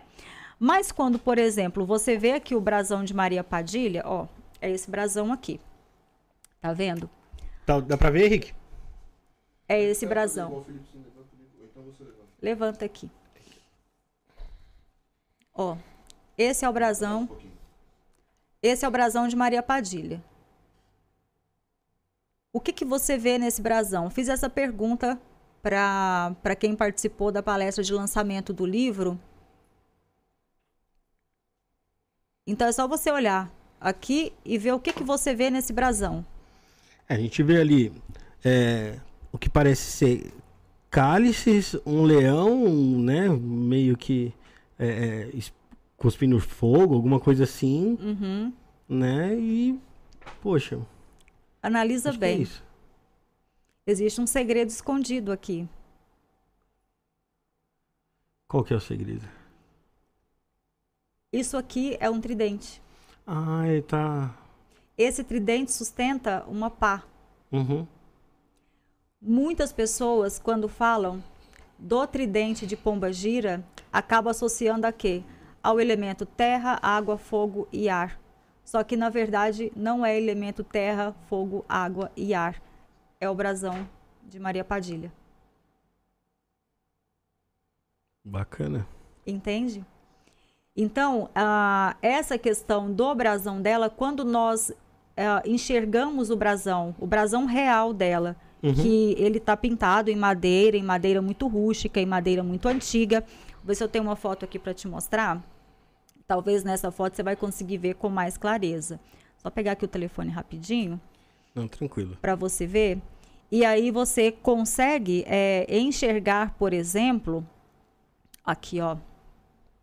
Tá vendo? Essa é a pintura.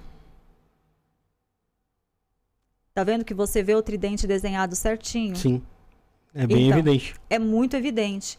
Então, assim, hoje, é, nos estudos, depois até se você quiser ampliar um pouquinho para mostrar, hoje nos estudos, é, por exemplo, de, ó... Dá para ver, Henrique? Dá para ver? Dá. É, pode deixar virado igual tava pra ele. Assim. assim? Isso. Tá. Só deixa parado. Então, assim, é, esse brasão dela vem sustentando o que nós estudamos sobre a origem das pombagiras. A origem desse trabalho. Porque o que, que acontece? existe uma tábua italiana chamada, é, acho que é Lusogi Italier, que era um jogo. E esse jogo dessa tábua também era feito com tridentes. Então, quando a gente fala é, sobre a questão de Exu, sobre a questão de pombagiras, a gente volta lá atrás também na magia europeia, onde você vai para a magia italiana, onde você vai para a magia espanhola, magia moura e todas as magias que deu origem, porque o Brasil é um país muito novo apesar de toda a história que nós temos, o Brasil é um país muito novo. É bem recente em relação é à Europa, recente né? Em relação à Europa. Tanto que a Europa é conhecida como o velho mundo, né? Exatamente. Então, assim, aqui no Brasil nós temos magias maravilhosas. Por exemplo, eu posso dizer por causa da minha rama de Jurema Sagrada, né? Então, a, o culto aos mestres, o culto aos caboclos, os curumins, né, aos encantados, é um culto muito forte, é um culto muito raiz, é um culto muito real. É, só que você também tem que entender que existe uma linhagem de sangue que você não pode deixar essa linhagem de sangue para trás. E de onde vem essa linhagem de sangue? Vai vir da África, vai vir da Europa, vai vir da Ásia, né? Então você tem essa ancestralidade que você não pode esquecer. E aí quando a gente fala de Exu e de Pomba Gira, a gente fala de uma linhagem ancestral. A mesma coisa quando a gente fala de caboclos, de pretos velhos, de crianças, nós também falamos de uma linhagem ancestral. Então, por isso que eu falo para você, existem muitos Exus que acabam se é, aceitando trabalhar com aquele médium, utilizando um nome às vezes que aquele médium quer utilizar, não porque ele de repente vai aceitar qualquer migalha. Não, mas às vezes ele tem uma ligação com aquele médium, uma ancestralidade com Já aquele tem um médium. Laço ali, às vezes consanguíneo, consanguíneo. Exatamente, tem um laço sanguíneo com aquele médium. E ele falar, poxa, se eu chegar para ele e falar, olha, eu sou seu bisavô, ele não vai querer trabalhar comigo. Por quê? Porque não passa a imponência. Porque quando eu vou trabalhar com o espírito, o que, que eu espero desse espírito? Que ele seja maior do que eu se ele se igualar a mim, ou se ele. Ah, poxa, da minha família. A gente família, não vai identificar da mesma forma. Não vai identificar da mesma forma, você não vai dar grandiosidade para ele. Ô, Kelida, um negócio interessante que você tocou sobre é, algum, algumas pessoas ali que cultuam a Maria Padilha que são homossexuais. Sim. Existe um mito muito grande, a gente já até falou isso aqui com outros sacerdotes, que é de quem cultua Maria Padilha tende a a homossexualidade. Uhum. Como é que você vê esse, esse lance? Não, não tem nenhuma ligação. Não faz sentido. Não faz sentido nenhum, assim. Eu conheço é, homens héteros que fazem culto a Maria Padilha é, e nunca teve ou nenhum desejo ou nenhuma nada disso. Então isso é mais um mito realmente, né? Então assim uh, as pessoas acabam colocando muito é, as suas escolhas pessoais aquilo que uh, talvez não tem aquela coragem para falar publicamente, acaba trazendo aquilo ali, botando a culpa na entidade, digamos assim. Usa de muleta. Usa de pra... muleta, exatamente, né? Então, assim, é impossível, você pode até acontecer, mas é impossível de você trabalhar com uma entidade se você não tem laço sanguíneo com ela. Ou se você não tem uma ancestralidade com ela. Tem que ter essa ligação. Tem. E aí foi onde eu fui atrás, porque eu falei, poxa, por que eu? Né? Porque a gente fica com essas besteiras uhum. na cabeça. Às vezes a pessoa fala, ah, é uma besteira? Eu falo, é, é uma besteira, né? Então eu fico pensando, eu falo, poxa, por que eu? Aí eu descobri, agora eu vou mostrar. no livro também eu coloco, por quê? Porque como eu falei para você, vezes eu sou pega como doida, né? Mas eu aqui a gente mata a cobra e mostra o pau. Então assim, é, eu tenho uma ancestralidade com Pedro de Castilha que é, é o marido de Maria Padilha, né? Uhum. Uh, ainda não cheguei na ancestralidade voltada para Maria Padilha, porque existem algumas árvores genealógicas que são privadas. Então, o que, que eu fiz? Eu recorri a esse site, né, que é um site de, de DNA, Sim. que é o MyHeritage, que é, ele é internacionalmente conhecido.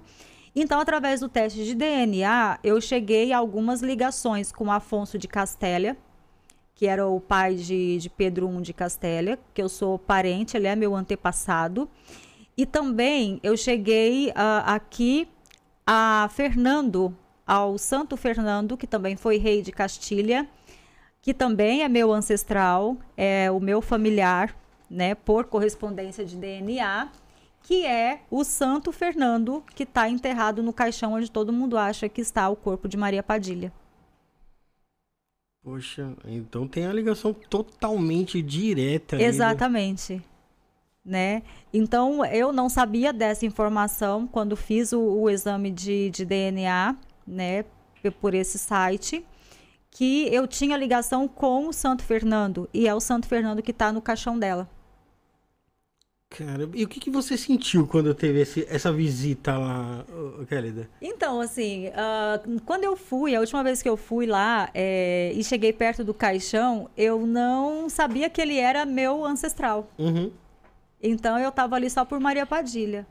Quando eu peguei o meu exame de DNA, que eu comecei a me aprofundar, que eu comecei a ir atrás realmente da, da história, que aí eu falei, falei, poxa, ele é meu antepassado, ele tá na minha linha ancestral assim como Uraca de Castilha, como Isabel de Castilha. Então eu tenho uma, uma ligação ancestral, né, com essa com esse reino, com essa linhagem.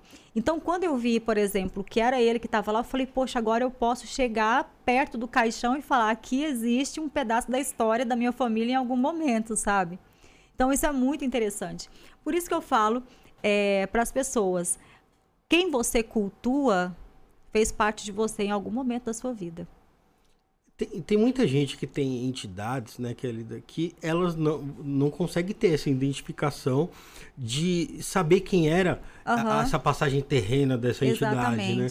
Poxa, e, e, ter essa, essa vivência da, da, da, da, da da vivência da Padilha, da vivência da sua entidade ali, da, da, do seu guia, é algo que faz você ter uma fé muito mais clara, né? Exatamente. Mas a maioria das pessoas não tem. Como que, como que a pessoa faz para saber dessa, dessa ligação dela ali com a entidade? Com a entidade, então.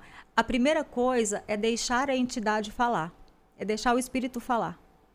É, acho que foi ontem, eu até estava vendo um corte onde eu falava sobre a história de Maria Padilha, acho que em outro podcast, eu não sei se foi esse ou se foi em outro podcast, que eu estava contando a história dela e aí uma pessoa é, fez um comentário seguinte, é, que nenhuma entidade contava a história dela em terra, né?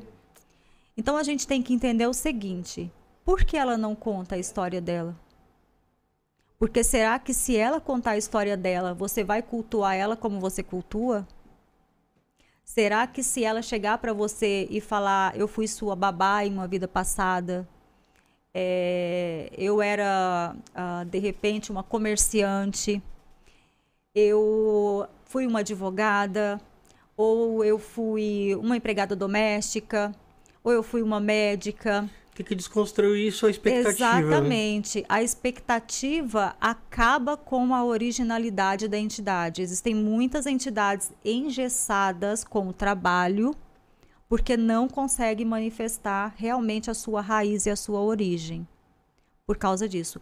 Todas as pessoas, eu sei, é normal do ser humano, mas a maioria das pessoas querem trabalhar com reis, rainhas, príncipes, princesas, condessas, pessoas milionárias, ricas e, na verdade, isso acaba deixando o trabalho mediúnico muito engessado.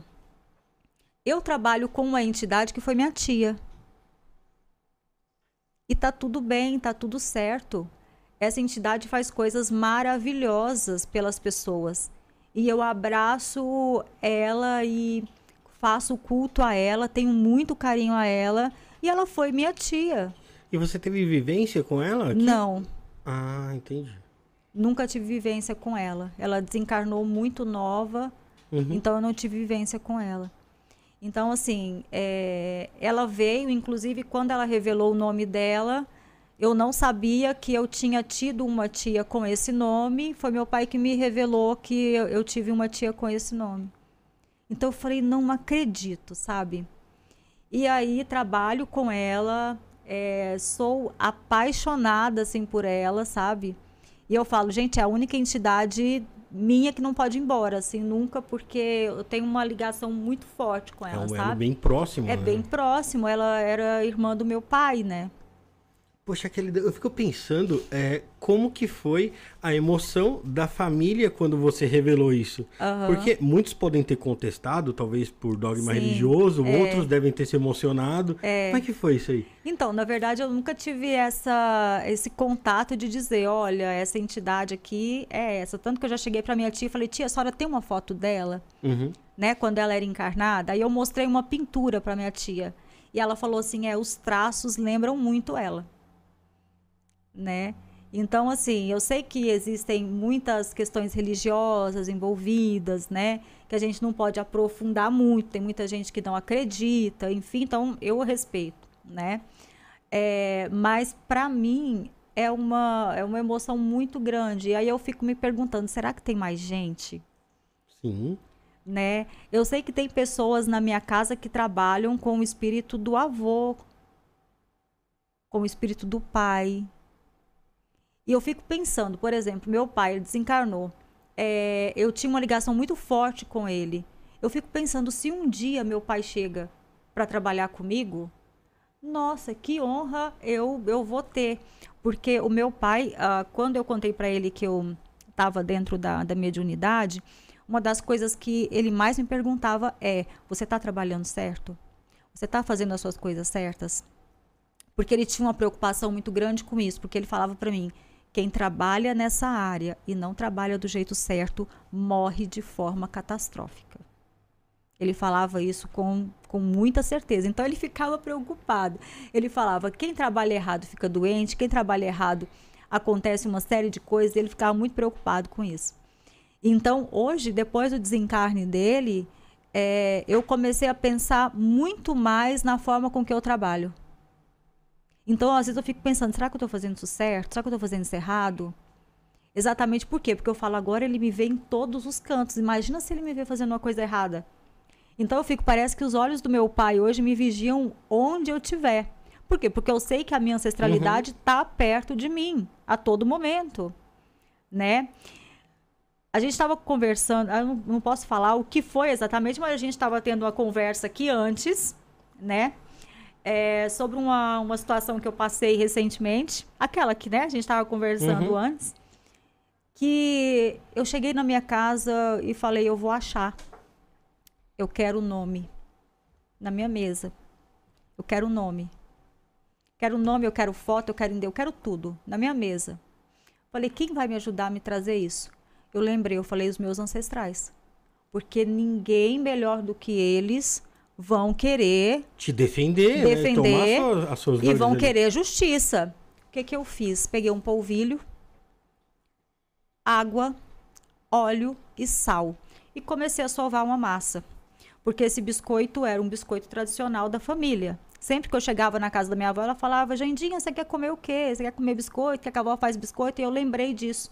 E eu peguei e comecei a sovar essa massa. E falei: estou fazendo esse biscoito em honra aos meus ancestrais e eu quero nomes na minha mesa. Eu quero que me dê uma direção e eu quero achar essas pessoas. E tudo bem. Terminei de fazer meus biscoitos, comi, coloquei ali em cima da mesa os meus biscoitos ali e tal. Estava fazendo consulta num sábado. Falei, eu vou aproveitar, vou fazer minha agenda, por causa de tudo que eu tinha passado ali, minha agenda ficou um pouco tumultuada. Eu sentei na mesa para fazer uns atendimentos de tarô, comecei, eu só escutei assim, folha e lápis. Eu falei, não é possível. Peguei a folha, peguei o lápis e comecei a escrever. Deu três horas, eu estava com o nome de todo mundo. A capivara completa a ficha completa de todo mundo. Eu sabia onde morava, eu sabia telefone, eu sabia nome, eu sabia nome de mãe, eu sabia o nome de todo mundo. É, aí é de se impressionar. Na mesa. Na mesa. Isso, isso mostra também, Kelly, como a magia é intuitiva, né? Não é uma receitinha, né? não. né? Para isso você faz isso, para isso você faz aquilo. Não tem. Tem muita coisa que a gente resolve no rosário no rosário. Por isso que eu não me enveredo por. Eu busco às vezes, mas às vezes eu tô naquele caminho de busca, eles me pegam e fazem assim: opa, volta aqui. E aí eu volto pro mesmo canto que eu tô. Por quê? Porque um feiticeiro, ele tem que saber andar em todas as bandas. Você vai andar na igreja católica, porque a igreja católica tem muito feitiço. Você vai saber erguer uma mão e chamar um Espírito Santo. Você vai saber fazer isso. Você vai saber pegar uma terra e fazer uma magia. Você vai saber fazer um benzimento. Você vai saber fazer uma, uma magia com muitos elementos e às vezes você não vai ter nada disso a não ser você. Às vezes você vai ter um rosário. Você vai ter que fazer justiça com aquele rosário. Você vai ter que saber desfiar um rosário. E eu já vi muita gente chegando para mim falando: eu não sei rezar um terço. Eu falo: que pena. Você precisa aprender. Sabe por quê? Se eu não soubesse fazer o que eu sei fazer, rezar terço, catecismo, se eu não soubesse fazer louvação, se eu não soubesse rezar uma ladainha, se eu não soubesse fazer nada disso, eu não teria entrado dentro da casa de Maria Padilha. Fez parte ali da história de toda a construção. E, e, a ancestralidade também, né? Exatamente. Foi o que, que trouxe a, a, a, você até aqui, né? Exatamente. Então, como que eu pego e falo assim, não, a partir de agora eu só faço culto aos espíritos e vou esquecer? Você sabia que dentro do, dos berços, naquela época, é, que as pessoas acreditavam que Lilith atacavam os bebês no berço, é, a magia de proteção era o Salmo 121? Tem o Salmo 121 em todos os berços. E assim, não, isso não está na Bíblia. Isso está em um livro de Jung, onde se estuda todos os arquétipos de Lilith. Então, uh, existem muitos trechos, existem muitos salmos na Bíblia que são magias. Né? As pessoas falam muito de São Cipriano. Eu tinha, uh, tinha dois tios que eram bruxos de São Cipriano uhum. e as magias deles eram pesadíssimas. É, todo mundo fala que o, o tal livro de São Cipriano, é, né, um negócio eu tinha Pesado. um livro, eu tinha não, eu tenho todos os livros de São Cipriano. Uma, uma vez eu cheguei numa biblioteca, biblioteca, não sei se foi uma livraria ou uma biblioteca, e eu vi o livro de São Cipriano lá, o capa de aço. E aquele livro me chamou a atenção. Na época eu não, eu sabia fazer magia, essas coisas, mas não tinha não tinha ainda essa direção para o lado de São Cipriano. São Cipriano é uma magia moura. Assim como Bruxa de Évora também é uma magia moura. Então são magias antigas, né? O que que acontece? É, quando eu vi esse livro de São Cipriano, capa de aço, ele me chamou a atenção. E eu peguei esse livro mas eu deixava ele, porque eu respeitava ele, eu deixava ele ali na, na, na, prateleira, mas sempre que eu ia na livraria, eu sempre gostei muito de livros, eu vi o livro de São Cipriano uhum. e queria comprar, mas eu ficava meio com pelar ou trucar. Um belo dia meu pai estava em casa e foi daí que começou a nossa conversa de bruxaria, que foi aí que eu descobri que ele era um bruxo. E até então eu não sabia. Mas tudo bem. É, inclusive ele falou assim, se você falar isso pra sua mãe, sua mãe vai me matar. Agora como ele já desencarnou... Agora pode. eu posso falar, né? Meu, meu finado pai sabe que eu não tô falando besteira. É, ele chegou para mim e falou assim, olha, você pode comprar o livro de São Cipriano, mas você vai cuidar dele assim, assim, assado. Você vai pegar ele, você vai deixar ele na sua casa, numa prateleira virada para a porta. Uhum. Então eu peguei um móvel, do jeito que ele me ensinou, eu fiz. Eu peguei um móvel guardei o livro e virei a prateleira para a parede. E aí eu comecei a comprar todos os livros de São Cipriano. E aí ele me ajudou a descartar o livro também. Ele falou: um dia que você não quiser, você não joga ele fora, você doa ele para alguém. Você pega ele, doa para um sebo, doa para alguém, mas não joga fora. Você não pode jogar ele fora. E aí ele me contou a, a história dos meus tios que eram bruxos de São Cipriano, que meu avô ajudava eles a, a saírem da cadeia pela porta da frente, porque também eles não eram boas pessoas, uhum. digamos assim. Eram boas pessoas, mas tinha ali umas tinha atitudes ali, uma, ali meio peculiares, né? E então, uh, quando eles eram presos, meu avô levava a, na, na cadeia alguns elementos, eles faziam a magia de invisibilidade e saía pela porta da frente da cadeia sem ninguém ver eles. É por isso que teve tanta polêmica naquela época que o Lázaro estava fugindo, Sim, né? Sim, exatamente. Falavam, ah, ele está com o livro de São Cipriano e tal. Uh, existe uma magia que você prepara de São Cipriano que você coloca na boca, você mantém ela entre os dentes. Uh, que você entra em qualquer lugar, você não é visto. As pessoas não conseguem te ver.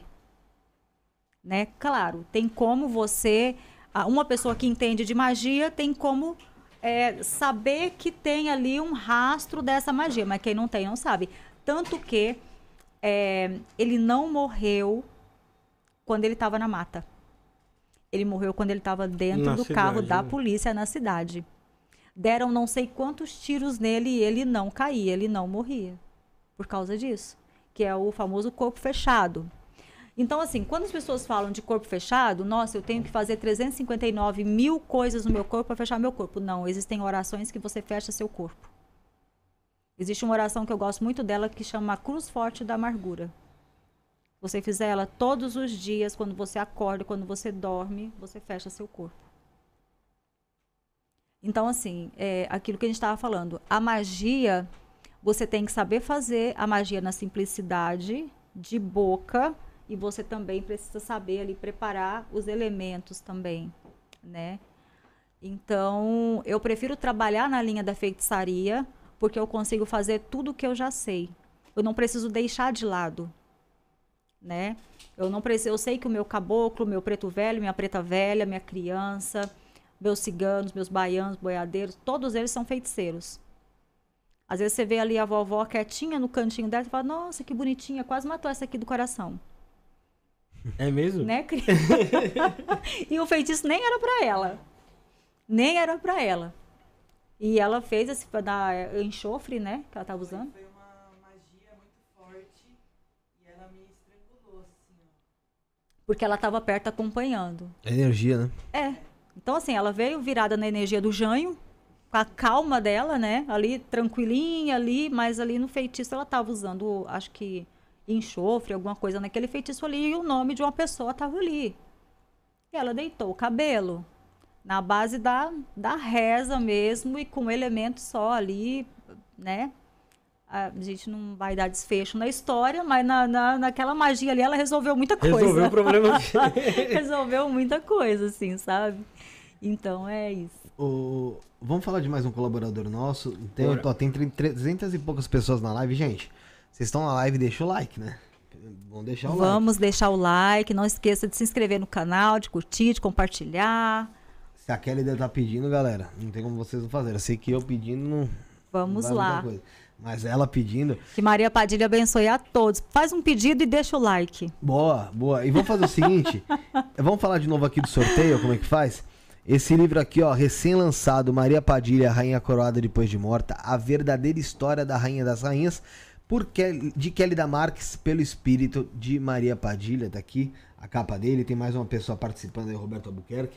Como é que vai funcionar o sorteio desse livro, galera? Vou explicar para você que tá chegando agora, você que não entendeu ainda. Vão ser sorteados seis livros desse, tá, gente? Três livros vão pro super chat, tá? Porque tem gente que não consegue fazer pix, não sabe, não tem ou tá fora do Brasil. Então, três desses vão pro super chat, tá bom? Deixa eu deixar mais pro lado aqui que é melhor, né, Rick? Pega melhor, né? É... E três vão pro pix. Pra onde? Pra cá mesmo? Aqui, tá bom? Não, um pouquinho? Então, e três vão pro Pix. Todos a partir de 10 reais, tá, gente? Tanto Superchat como Pix a partir de 10 reais. Você vai estar tá concorrendo. Uh, a são três livros pro Pix, três pro Superchat. A esse livro maravilhoso aqui, tá bom? É, a chave Pix é 11977647222. 11977647222. Se você não entendeu, tá aí na tela que o Rick acabou de colocar, tá bom? uh, para você participar do sorteio. Tem na descrição e no comentário fixado também, tá, galera? Então tá muito fácil de participar. E caso você uh, queira adquirir o livro, acasadamagia.com.br, tá bom? Isso. Ou através do Instagram, arroba Kelly da Oficial tá, gente? Tá na nossa descrição o Instagram dela. É... Tem mais, é, o Thiago Gomes também fez o superchat uma... dele. Não, peraí, vamos falar, vamos fazer o Roberto Albuquerque. Isso. Vamos falar sobre um colaborador nosso. Verdade. Vamos falar sobre os mistérios agora aqui, o, o Rick. Bora lá?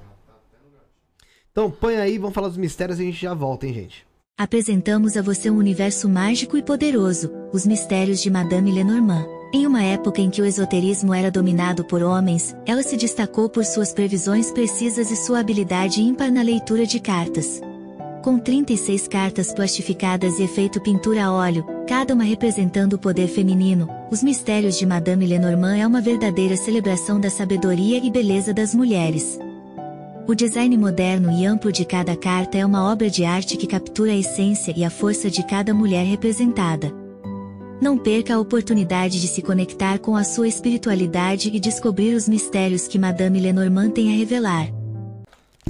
Galera, show de bola, você acabou de ver aí sobre o baralho Os Mistérios de Madame Lenormand. Lembrando aí que o Edson do Pessoal dos Mistérios te mandou um beijo, tá? Ah, outro. É... Fala pra ele que eu amei o baralho de Lúcifer. É? É, vou começar a usar logo, Qual logo. Qual você tem de lá? De... Eu tenho de, eu tenho de Lúcifer só que eu comprei. Comprei o Lúcifer uh, com a toalha.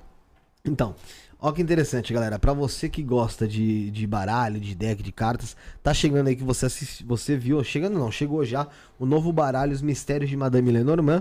É um deck completo com 36 cartas, 100% plastificadas, laminadas e invernizadas, com qualidade internacional, porém feito 100% aqui no Brasil. É um baralho cigano especial para as mulheres. Você homem pode comprar também, mas ele é feito em homenagem às mulheres com ilustrações modernas, efeito de pintura a óleo e também sem bordas, tá bom? A cada carta tem uma mulher aí homenageando a força e o poder das mulheres, tá bom? Desconto de 10% você tinha, porque agora você não vai ter mais, porque esse desconto já tá aplicado, cara, direto. Você já tá direto, cupom. nem precisa é, colocar o cupom. É no site www.osmistérios.com.br. Final de semana passada eu vi, tava 55 reais, eu acho. Uhum. O, o deck. Então, uhum. assim, com um envio rápido, com, meu, é, é, é sensacional. Rápido, e então você pode adquirir no www.osmistérios.com.br.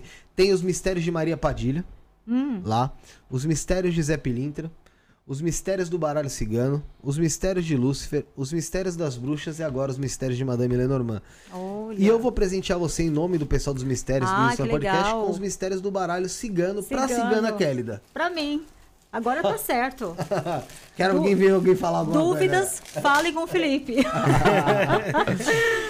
então te presentear com, com esse, com esse baralho que é lindo demais, demais, demais. Esse baralho cigano esse, é... esse baralho cigano é um dos mais bonitos aí que, que eu... Muito top mesmo. Então, galera, é, www.osmistérios.com.br, tá, gente? Olha, olha as cartas que... Que lindo. É, muito legal mesmo. É muito top esse, esse baralho. Os mistérios do baralho cigano é um dos. Realmente, como o Rafael disse, é um dos mais bonitos. So, todos são muito lindos porque cada um tem sua particularidade. Tem, tem, é. Eu gosto do, do, das imagens, sabe por quê? Porque às vezes a pessoa fala, ah, mas o baralho é tudo a mesma coisa. Não é, gente. Por quê? Porque se você, por exemplo, pega uma, é, uma carta aqui que eu vou pegar agora, ó, a carta do livro. por incrível Aí, que pareça. Galera, você que quiser participar do. so- a carta do livro. Peguei logo essa. Se você pegar aqui a carta do livro, você vai ver que a intuição de quem fez a carta é, falou de uma imagem diferente. Você vai pegar uma carta do baralho cigano, vai ter uma imagem. Se você pegar esse, vai ter essa imagem totalmente diferente.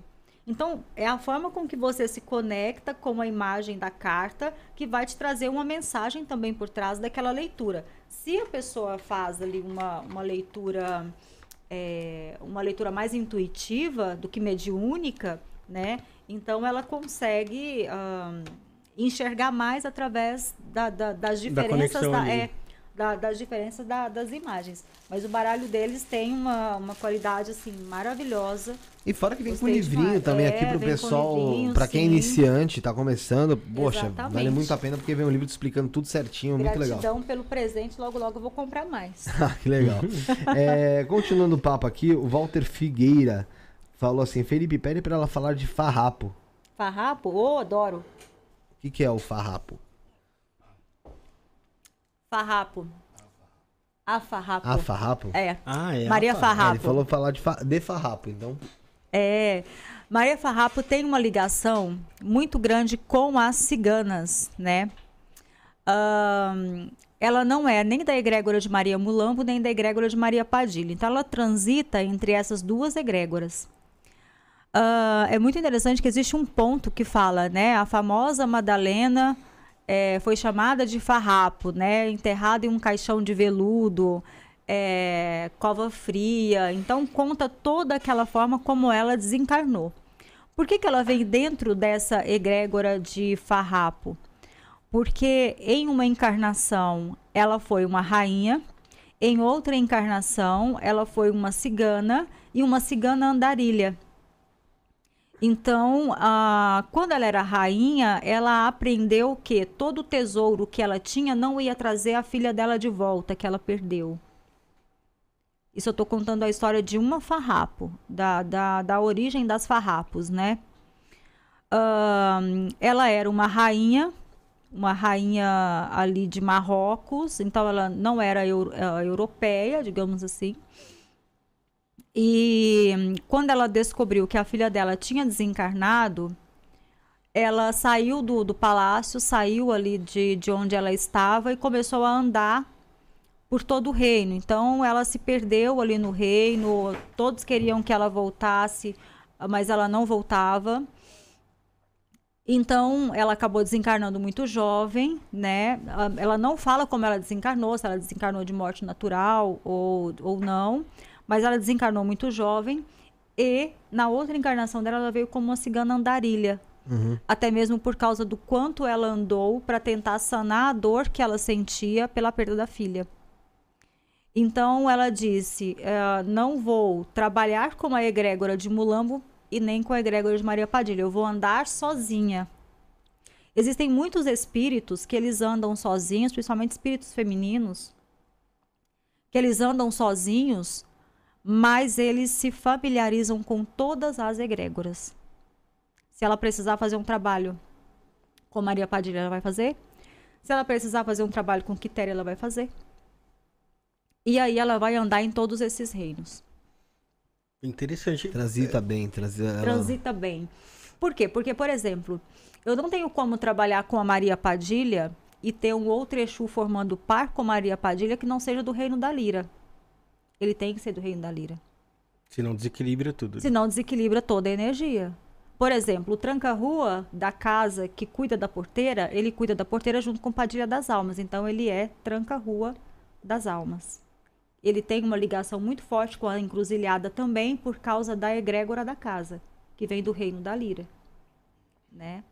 Mas os casais de Exu e Pombagira, eles sempre vão transitar os mesmos reinos. Sabe? Ô, Kélida, ahn, você crê que, que essas. O que foi te assoprado, que foi. Você teve essa clarividência e tal. Foi a própria Maria Padilha ou, alguma, ou alguém da falange dela? Não, foi a própria. Foi a própria. Por que, que eu falo que foi a própria? É, por causa da imagem dela. A imagem dela é a mesma que tinha no Real Casar. Não queiram ver Maria Padilha vestida de vermelho, com um cabelo muito comprido, com essa imagem de pomba gira que muitas pessoas têm. Como é que é? Ela só mostra o rosto. Ela não mostra o corpo. Não. Quando, quando ela chega, ela, ela chega apenas com uma vestimenta que cobre todo o corpo e ela tá apenas com o rosto de fora. Assim elas se apresentam. Então, ela sempre tá desse jeito. Às vezes ela se apresenta de vermelho. Quando ela tá de vermelho, é sinal de que ela está em guerra. Aí fudeu, né? Aí é porque vai dar ruim. Vai. Quando ela tá de preto, então, misericórdia. Mas é de guerra com, com a pessoa? Quando ela tá de vermelho é porque ela tá passando por um momento de ou guerra no espiritual, ou eles estão passando por alguma batalha, ou existe algum tipo de energia que precisa ser manipulada. Então, ela troca de roupa conforme a energia que ela tá manipulando. É tipo aquele anel do estresse. É, é, mais ou menos isso. Então, assim, eu até falo, gente, eu não gosto de ver nenhuma entidade minha dando gargalhada. Nenhuma. Deu gargalhada, vai acontecer alguma coisa. É, geralmente, é, isso acontece muito, né, da gargalhada, né? Exatamente. É. Chega em terra, né? Quando chega em terra, exatamente. Mas ver uma pomba gira gargalhando perto de mim, assim, dentro da clarividência, dentro do trabalho mediúnico, sem estar incorporado, eu não gosto. Ah, é, porque deu merda. É um bom Não. sinal. Recentemente eu estava passando por uma, por uma ritualística e eu vi Preta Velha rindo. Eu falei, ah, Preta Velha rindo é coisa boa, né? Tá Preta Velha vi. Eu falei, a Preta Velha rindo, nossa, coisa boa, ela tá gostando do que eu tô fazendo. Beleza, esse foi o primeiro dia. No segundo dia, a mesma coisa. Tudo bem. Ah, mas não deu uma semana. Aconteceu o que eu- a gente estava conversando no começo. E eu falei, eu já sei. Não posso ver entidade minha na minha frente dando risada. Mas o que, que você faz? Já tipo, porque era. é foda, né? Tipo, porra, o cu fica fechado, desculpa a palavra. Eu tô aqui, porra. Ah, tem mais entidade. Vi rindo, fudeu. Aí o que eu faço? Exatamente. Porque, tipo assim, já tá rindo ali. Meu irmão, vou me arrombar, não tem o que fazer, não dá pra gente É. trocar uma ideia. Exatamente. Como evitar isso aí? É, Olha, porque, eu, senão- eu não gosto de ver entidade minha dando risada. Eu mesmo não sei nem o que fazer, ficar meio desesperado. Porque, Não, Você gosto. tem esse sinal já de, É, de algo porque, mano, negativo. eu que eu É. ia ver rindo mesmo que não tivesse. Tá? Sabe o Coringa do último filme? E assim, você vê ele o tempo inteiro assim, eu falo, puta que pariu. Não, eu, eu vi assim, da, da última vez que me aconteceu ah, essa situação é, desgastante, enfim, traumática, é, a vovó ela tava rindo calmamente. Puta que pariu. Calmamente. E foi calmamente ainda, hein? Foi Calmamente. Ainda bem que foi calmamente, porque se não fosse. Meu Deus do céu. Então, assim, sempre que eu vejo uma, uma, uma entidade eh, sorrindo assim, eu não, eu, eu não. Geralmente eu não gosto. Sabe? É, mas existem vários outros sinais, eles não cansam de avisar a gente, mas o que, que acontece? Hoje em dia, a, a nossa mente, a nossa mentalidade, o nosso dia a dia é muito corrido. Às vezes você não para pra falar não assim. presta atenção na, na, na sutilidade. Não presta atenção nas coisas. Não dá. Não Ultimamente, realmente. adianta, né? É, a gente faz tanta coisa ao mesmo tempo, você não sabe ligar as pontas, né? Porque o tempo todo ali tá te vindo uma- um aviso, né? Por exemplo, na casa que eu morava anteriormente, como a gente estava comentando, eu não gostava da energia da casa. Até mesmo a a corretora é, que, que fez ali a negociação com a gente, ela chegou para mim recentemente, agora antes de eu me mudar novamente, e disse: Você não gostou da energia da casa. Quando você entrou na casa, você falou: Nossa, eu não gostei dessa casa. Vou ficar. E você insistiu ali contra a sua intenção. pois é. Né? Mas meu marido falou: ah, é, é bom, tem uma área boa, dá, pra- né, dá para receber as pessoas, tudo. E eu falei: tá. E aí aconteceu o que aconteceu, né?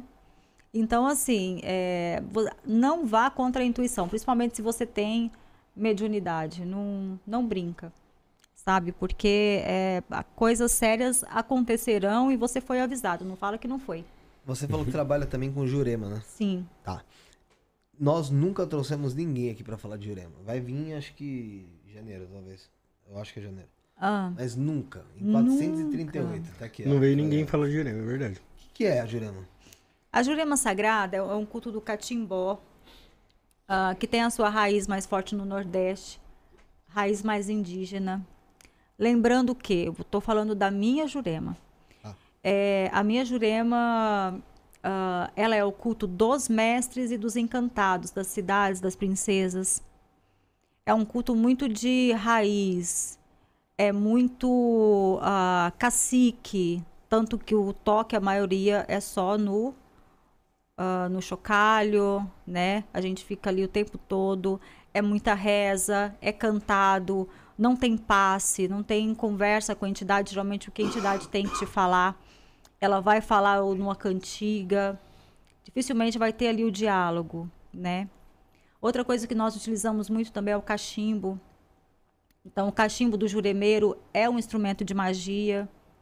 Então, existe fumaça benéfica, fumaça negativa, fumaça contrária. Quando um juremeiro vira um, um cachimbo e sopra a fumaça contrária, ali segura, porque ele está mandando alguma coisa ou muito boa, muito positiva, ou ele está mandando uma, uma carga mais negativa.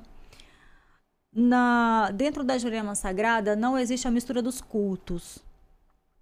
Ou seja, é, existem as entidades. Pombagira não é mestra e mestra não é Pombagira. Então hoje muitas pessoas falam, ah, Pombagira Luziara. Não, não é Pombagira Luziara, é mestra Luziara. Né?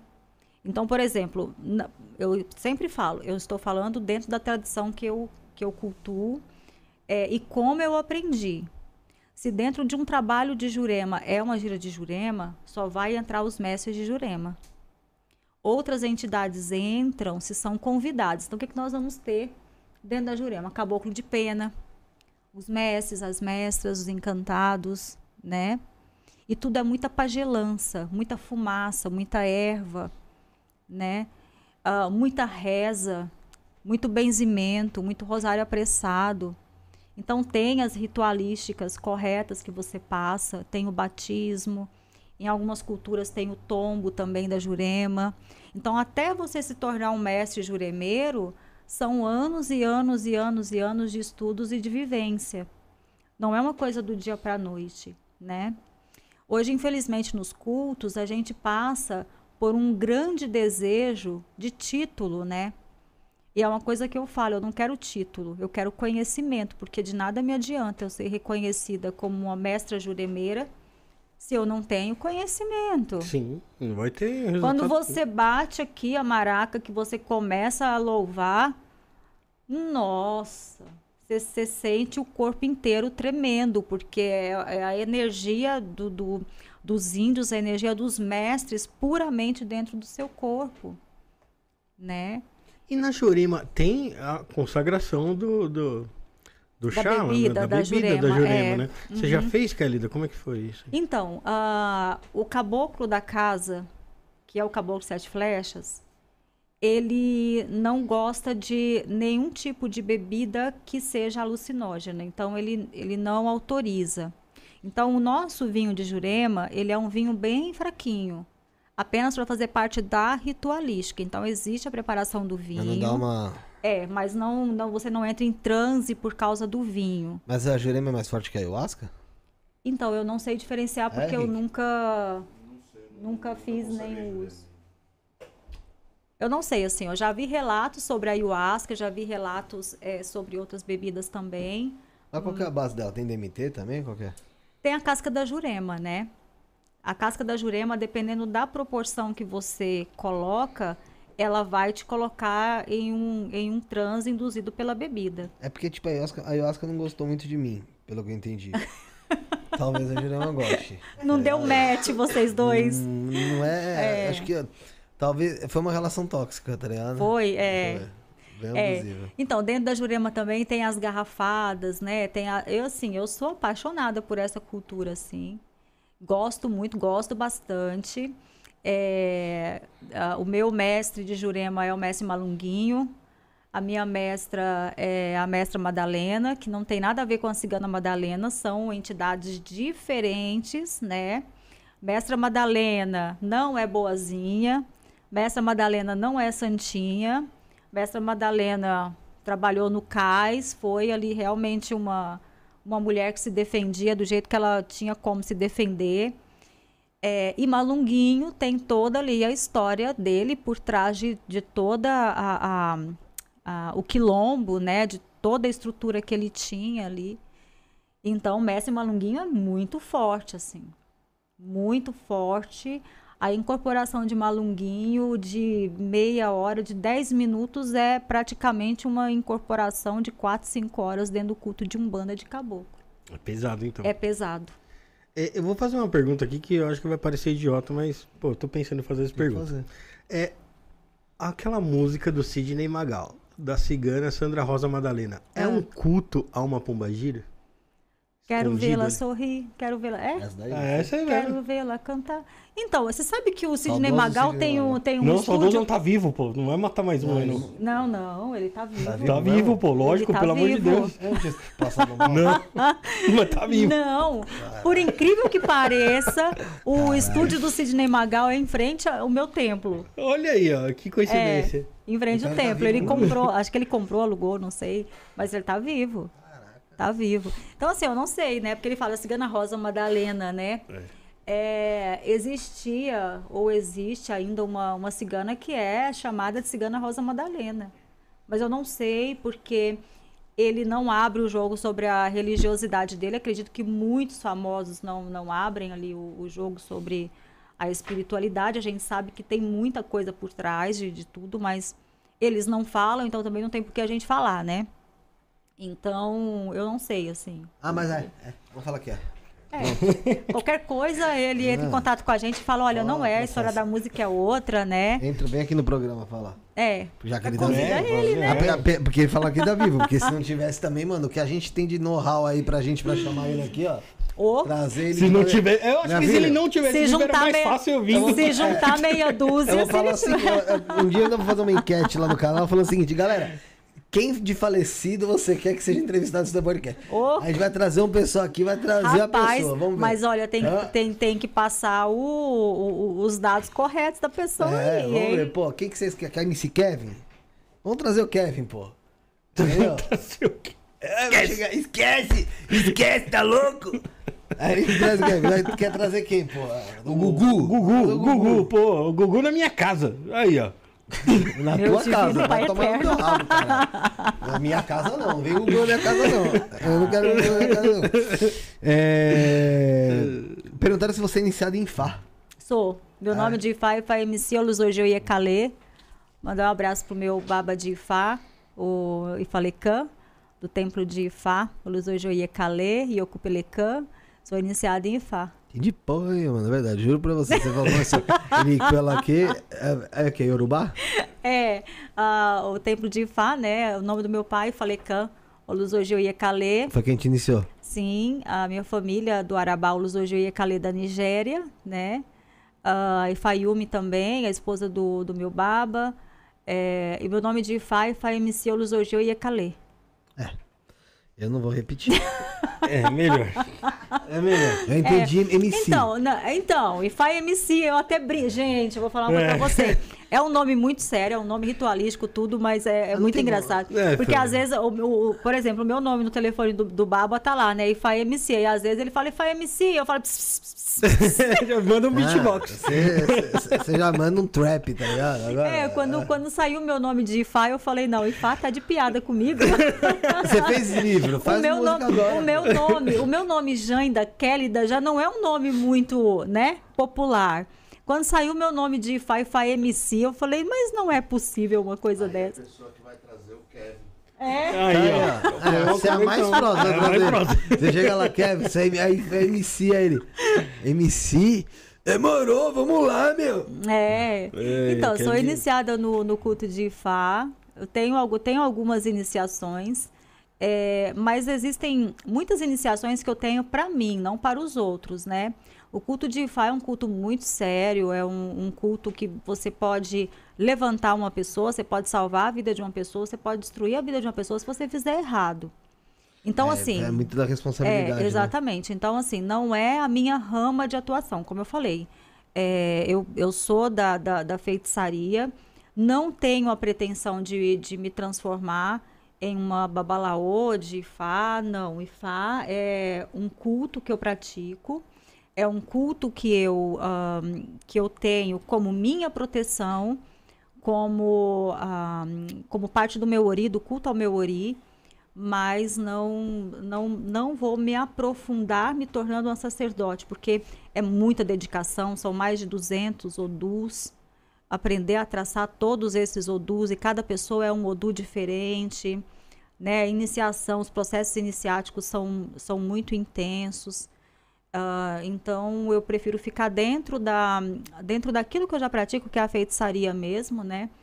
e ter Ifá realmente como parte da minha vida como mais uma parte ritualística de culto, né, do que necessariamente isso. Então, iniciado em Ifá, iniciado em Jurema e por aí vai. Novamente, galera, para quem quiser concorrer ao livro Maria Padilha, Rainha Coroada Depois de Morta, a verdadeira história da Rainha das Rainhas, aqui da Querida Marques, é, pelo espírito de Maria Padilha, você pode fazer o Pix, você que não tá fazendo, é uma pessoa que provavelmente não, não sei passa se vai dessa noite. Não sei se vai chegar no mês de Meu 2024. no 11 97764. Ainda bem que é eles que estão falando, não sou eu. É. Não, é a né? gente, Porque... a resposta é nossa. Resposta é... Chave Pix 11 97764 7222. 11 97764 7222. Está no comentário fixado, tá na descrição. São três livros para você que fizer o Pix e três livros para você que te fizer o super chat a partir de 10 reais, tá bom, gente? Então dá para participar tanto pelo super chat como pelo Pix. O tempo tá passando. Oi. É, o tempo tá passando. Me, me fala uma coisa, qual que é a importância hoje em dia dentro de uma de um de uma residência espiritual, vamos dizer Sim. assim, do oráculo, do tarô, por exemplo? Você fala é, dentro de um templo? É, dentro de um templo, até dentro dos seus trabalhos mesmo. Qual que é a importância que o tarô te, ah, tem eu, você? eu utilizo muito o tarô na magia. Ele é muito importante na muito magia? Muito importante na magia também. Existem magias com tarô que são magias também através da magia moura, que são magias muito fortes. Porque você está chamando uma egrégora. Cada carta de trabalho é uma egrégora. O tarô então, tem todo esse poder. Tem aí. todo esse poder. Você sabendo fazer uma magia é, com o tarô, uhum. você chama aquele arquétipo do tarô, ou a energia positiva ou a energia negativa daquela carta, para você poder é, é, fazer uma, uma magia para ajudar uma pessoa ou não. E o tarô, ele realmente, na verdade, não é que ele te mostra o futuro, mas ele te mostra o encaminhamento do É, um caminho. Futuro. O que que acontece? O, o, futuro, aquilo que nós vemos além, enxergamos além, não, não está nas cartas. A carta, para mim, às vezes, ele é mais algo para a pessoa ver ali o que a carta tá na frente. Mas, por exemplo, eu abri um jogo de cartas, às vezes eu começo a ler ali a, a, o jogo de cartas, de repente é como se fosse um transe e aí você começa a ver mais coisas da vida da pessoa. Então vai se falando. É, então, assim, o oráculo, o tarô, ele serve como proteção, ele serve como quebra de magia, ele serve como também para você encaminhar uma magia, pode ser uma magia negativa, pode ser uma magia positiva. Autoconhecimento, né? Autoconhecimento, né? Então, o oráculo, ele serve para muitos direcionamentos. Então, tarô tem uma importância fundamental. Tem uma importância fundamental. Bom saber. Né? Bom saber. Rick, então já que ela falou sobre o tarô, vamos passar o Bruno Arqueu aí, falando sobre tarô também? Porque tá tendo. Tá, tá tendo. Tá tendo aula de tarô aqui no canal. A primeira aula foi aberta, a segunda aula também vai ser aberta. Porém, a partir dali, as aulas fechadas, eu vou te dizer, bem completa. Dá uma olhadinha no que o Bruno Arqueu vai falar para vocês. E se você quer aprender tarô de verdade, do básico até a sua primeira leitura, eu te convido a fazer esse curso. É um curso que vai ser dado aqui para os membros do canal. Então, se você não é membro, se torna membro neste programa aqui, ó, de membros, que está aqui embaixo aparecendo. E se você não faz parte deste programa de membro, você tem a oportunidade de fazer o upgrade do seu programa de membro para você também fazer parte do nosso curso de tarô. O nosso curso de tarô tem material didático, grupo de WhatsApp, aulas ao vivo e aulas gravadas, aonde você vai aprender tarô através de um dos melhores cursos do Brasil. Vamos lá, galera. São mais de 15 mil alunos que passaram pelas minhas mãos e a grande maioria deles saíram lendo tarô. Então, eu espero que você também consiga aprender as maravilhas dessas cartas fazendo leituras para autoconhecimento, processos divinatórios e também atendimento a outras pessoas. Vem comigo, se inscreve agora no programa de membros, torne-se um membro nesta categoria que está aparecendo aqui embaixo e você vai com certeza aproveitar muito essas aulas. Vem com a gente. Isto é Tarô, o novo curso dentro do canal Isto Não É Podcast. Até lá! Gente, vocês ouviram da boca da Kelly da primeira importância do tarô. E agora vocês ouviram Bruno Arqueu falando um pouco sobre o tarô e também de como serão essas aulas de tarô aqui no Isto Não É Podcast com o programa Isto É Tarô, incluso aqui no canal. Então, gente, eu falei Bruno Arqueu, né? Você falou Bruno Arqueu. Eu não sei porque eu tenho essa mania. É Bruno Cassaro. Bruno Cassaro. É, é, é por causa do arqueu holístico. É arqueu mas, holístico. Mas né? é, Bruno. Então, como que você faz para você ter acesso a essas aulas e ficar por dentro de tudo isso? Como eu disse, teve a primeira aula que você tem acesso aí no canal, tá liberada para todo mundo, tá? A segunda aula também vai ser aberta segunda-feira, essa próxima segunda-feira. E a partir daí vai ser as aulas fechadas para quem é membro My Love do canal. Então, se você for membro My Love, que a partir de 20, é, R$29,90, se não me engano, você vai ter acesso a esse, esse conteúdo, esse curso por completo, cara. E esse curso custa de mil a mil duzentos reais. Então, não perca tempo, torne-se membro My Love. Você que é membro da galera, pode se tornar membro da My Love também fazendo o upgrade do seu programa de membros aqui dentro do canal, tá bom, gente? Então vale muito a pena, vale a pena demais. Um abraço, inclusive, pro Bruno Cassaro. Siga o Instagram dele, arroba Bruno Camudo Saro. K-S-A-R-O, arroba Bruno Cassaro. Mais de 15 mil alunos já passaram por ele. Seja você um também, aprenda a jogar tarô. Aprenda a mexer com a magia do tarô, tá bom? É isso aí, vamos continuar aqui. Tem uma pergunta que foi feita aqui no, no nosso chat que eu deixei Então separado que eu achei interessante. Fala. É o GM Informática, safado já faz propaganda já, né? É, Ah, gente pergunte a ela sobre a utilização do simbolismo de Baphomet como sendo Exu Beelzebub. Nossa, nada a ver. Gente, não confunda alhos com bugalhos.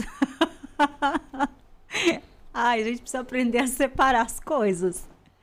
É, não tem, é, o que que acontece, gente? Exu, ele foi um encarnado, né? Essa Exu, se você está falando de orixá, você está falando de uma divindade, né? Se você fala, por exemplo, de Exu, ele passou pela Terra, ele foi um encarnado, ele teve uma vida. E quando você fala de Bafomé, quando você fala de Beuzebu, você não está falando de De um um, ser de um ser encarnado. Logo, não existe incorporação, né? É a mesma coisa as pessoas falar de Exu Lúcifer. Ah, incorpora Exu Lúcifer. A Difícil. gente falou isso ontem aqui, não sei se chegou a ver. Chegou a ver? Difí não. O Lúcifer? É, não. Então deixa quieto que Né? eu já dei a minha opinião ontem, acho que até eu falei demais. Assim, não, não, não tem como você. eh, eh, Você vai ter ali a- alguém, uma entidade, um espírito que vai vir sobre a regência de Lúcifer. Na minha casa, por exemplo, é o seu sete da lira.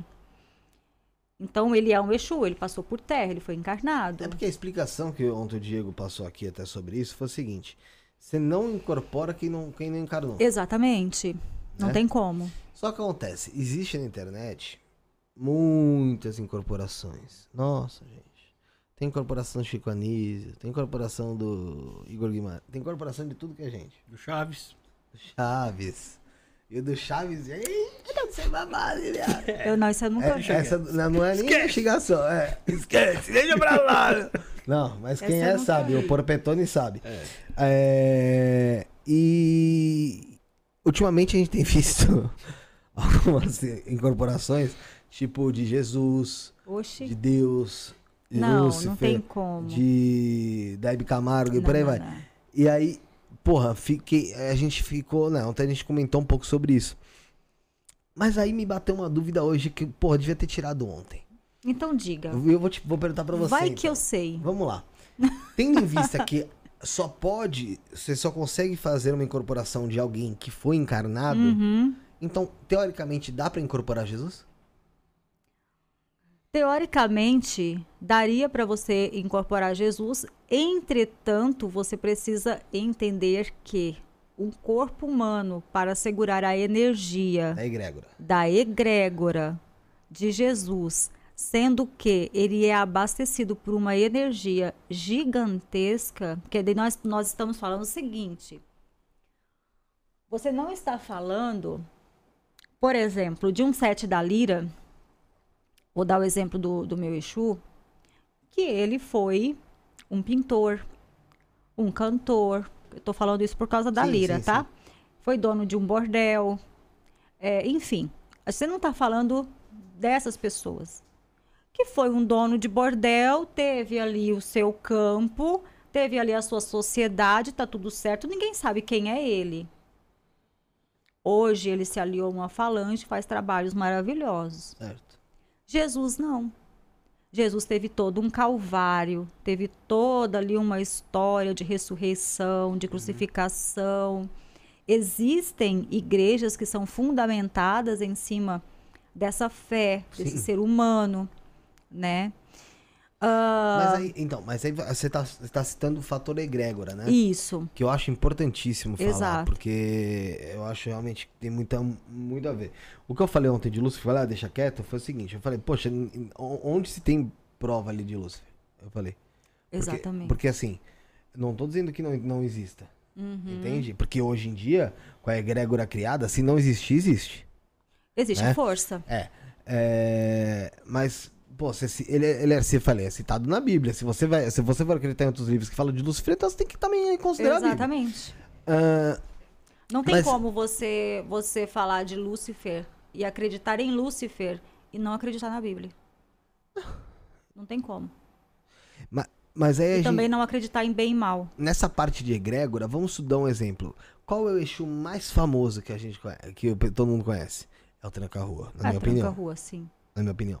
Então ele tem uma egrégora também. Ele tem uma egrégora. Uma egrégora forte. Sim, E as pessoas recebem o Tranca-Rua. exato. mas conseguem receber ele. Mesmo com Sim. essa egrégora, tudo bem que existem os falan- falangeiros. Só que junto, mas o Exu que ela recebe não é tipo, vamos supor, ah, eu sou o tranca-rua número 58. Não, é- ele vem como tranca-rua, tá ligado? Então ele vem com aquela, com aquela egrégora, ele vem com aquela, com aquela roupagem. E por que então ele. Vamos dizer então que o tranca-rua é, ma- é, é, é mais difícil pro médium receber e, e segurar aquela energia do que um. Vai. Vamos pegar um Exu, Ele- um é- é como- do Exu do Lodo? É como se ele vestisse a camisa do, do Real Madrid, mas não é o Cristiano Ronaldo que tá chegando na sua casa. Não, acho que Nossa, não foi agora, isso, deu, agora deu um bug. Agora me bugou um pouco também. Não, acho que, acho que não. Pera aí, porque o, o um TDA falou alto aqui agora. Calma aí, pera aí. Não, vamos, vamos raciocinar assim. Eu quero dizer o seguinte, a egrégora dele, por conta dele ser bem conhecido e muita gente receber, ela, ele é bem. Então vamos, vamos se dizer que ele tem a sua força. Hum, Então ele tem uma energia quando, quando a pessoa incorpora. sim, Então é mais difícil pro médium, vamos supor, segurar uma incorporação de tranca-rua do que de um Exu do Lodo, por exemplo, que é menos conhecido? não, a energia é a mesma. São, são egrégoras diferentes, pontos de atuações diferentes. Ah, mas, por exemplo, quem foi o primeiro tranca-rua? Eu não sei. Então, você não sabe. Não. Logo, essa energia dessa egrégora, ela é distribuída. Sim. Quantos Jesus tiveram no mundo? Um. Um. Dois, na verdade. É. Henrique teve- Cristo. O- não, não brinca, eu tô falando sério. Não teve.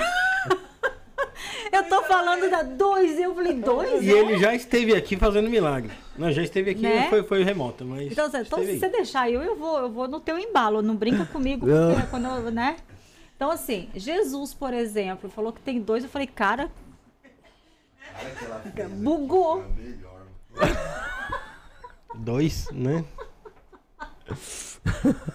Desculpa, Dois fora os que incorpora. você me bugou. É.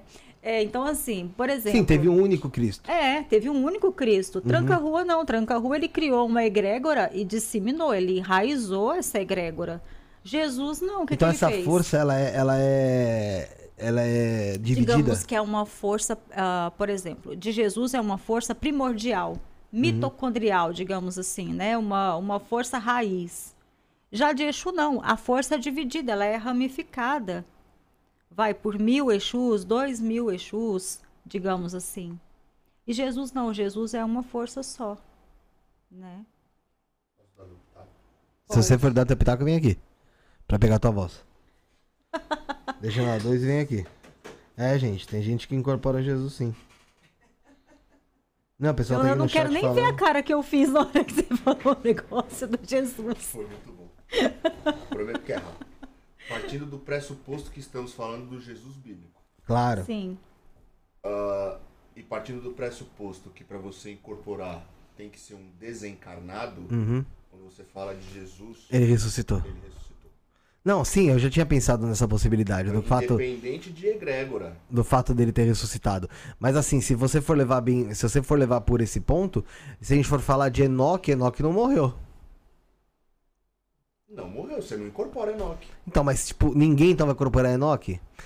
Não. Porque ele não morreu? Só porque, pelo fato de ele não ter morrido. Mas assim, ele não morreu. ah, Partindo do pressuposto que para incorporar tem que ser um desencarnado. Mas a partir Mas, da hora que você não tá mais na aí- Terra, você já desen- você não tá encarnado aqui. Mas, por exemplo, mas daí você concorda comigo que a, a questão da ressurreição de Cristo foi uma, uma, uma criação para o endeusamento dele, da persona dele, da Sim, personalidade sim, Por dele? isso que eu falei, partindo do pressuposto Do Cristo É. Bíblico. do Cristo Do bíblico, Cristo bíblico, é. entende? Aham. Sim. Bom, E o Michael Jackson morreu? Não, gente, não? Michael Jackson morreu, né? Um mito. Como que você, a pessoa Acho tá que não, né? viva aí? Você acha que não? Ah, não, Michael Jackson morreu. Morreu, morreu. Na verdade, ó, você tá vendo? Vocês trazem umas coisas pra mim que aí vocês vão me lembrando do meu passado sombrio. Tipo, ele morreu em 2009, né? É... Caramba, viu? tudo isso já, velho. Oi? Tudo isso já. Já, e nem... Eu te 14 perguntar se anos, você foi tinha dia 25 visto de ele em junho. algum lugar, encontrado com ele em algum 25 lugar. de junho de 2009. Ah. Ele morreu. Porra, e quando, porra, eu gostava demais do Michael Jackson. Quando ele morreu, pô, comecei a tava acessando, né, os fóruns e tal. E, meu, tinha coisa de, de um, um, dois dias antes falando que tinham visto ele cruzar Na fronteira cruzão do, México. E eu fiquei com essa... Não, mas de, de dois dias antes dele morrer a fita, tá ligado? Agora tem um Elvis aí Eu também. fiquei com aquilo na cabeça. Mas o Elvis já foi pro caralho, Mas né? você- já viu Pô, se eu morrer aquela hora, eu morro agora, porra. Desculpa. Os caras os cara mostram mostra uma imagem do Elvis aí com o dedinho torto, velhinho. Ah, até aí o pessoal fala que o Paul McCartney não é o Paul McCartney, que ele Ah, morreu em- teorias da conspiração, né? Mas ah, vai saber se alguma delas não faz sentido. É. Ever Lavigne dizem que já foi também de arrasta, viu? Mas, Trocaram, É, só trocaram. trocaram. É, eu tem, tem, tem essas É. coisas, né? Então, mas a, a gente falando agora de, de Jesus, por exemplo, e, e fazendo essa, essa comparação, é exatamente isso. É, é a questão da redistribuição da força, né? E da egrégora. Porque ah, existe um ponto que fala, Exu ganhou um galo, mas não quis comer sozinho, né? Ele chamou seus camaradas pedaço por pedacinho. Quando você abastece um Exu, você não abastece só esse Exu, você abastece alguma parte daqueles elementos, aquela energia vai para uma egrégora, né? Então, quando você fala de. É muito interessante esse ponto, eu gosto muito dele, por quê? Porque ele fala da divisão de energia e, ao mesmo tempo, também ele fala da força primordial. Né? Porque ele fala, aí chegou seu Lucifer. Né? Então, a pomba gira não é homem, ela é mulher. Então, redistribui toda a força, né? Agora, quando você fala de Jesus, não existe Jesus das almas, Jesus das encruzilhadas. Não. Não, não tem essa ramificação. Então, é uma força primordial, né? Assim como existe, por exemplo, a formação é, dentro da genética, que a gente fala de Eva mitocondrial, né? Que é uma célula, e todos nós temos essa ligação de irmandade, por exemplo. É, e aí também quando a gente parte da questão da incorporação, ter a linhagem de sangue, a linhagem ancestral, Sim, sim, sim, sim. né? Então você também exclui essa possibilidade. Sim. Porque é aquela história de, vo- de você parar e pensar, por que eu? Ah, Mas precisa ter um pouco mais de racionalidade. Por quê, né? Poxa, Jesus, por que Jesus me escolheria? É, não sei. né? Eu sendo uma, uma pessoa comum, eu não tendo um poder de, de comunicação, onde ele conseguiria falar para as massas, né? Porque se ele quer falar para as massas, digamos assim, ele vai escolher. Exatamente, ele vai escolher um caminho de uma pessoa que pode falar com as massas. Comunique. Que se comunique. É, não vai escolher um mudo, né, porra? Não, ele não, ele não vai escolher uma, uma pessoa. Então você que é mudo, esquece.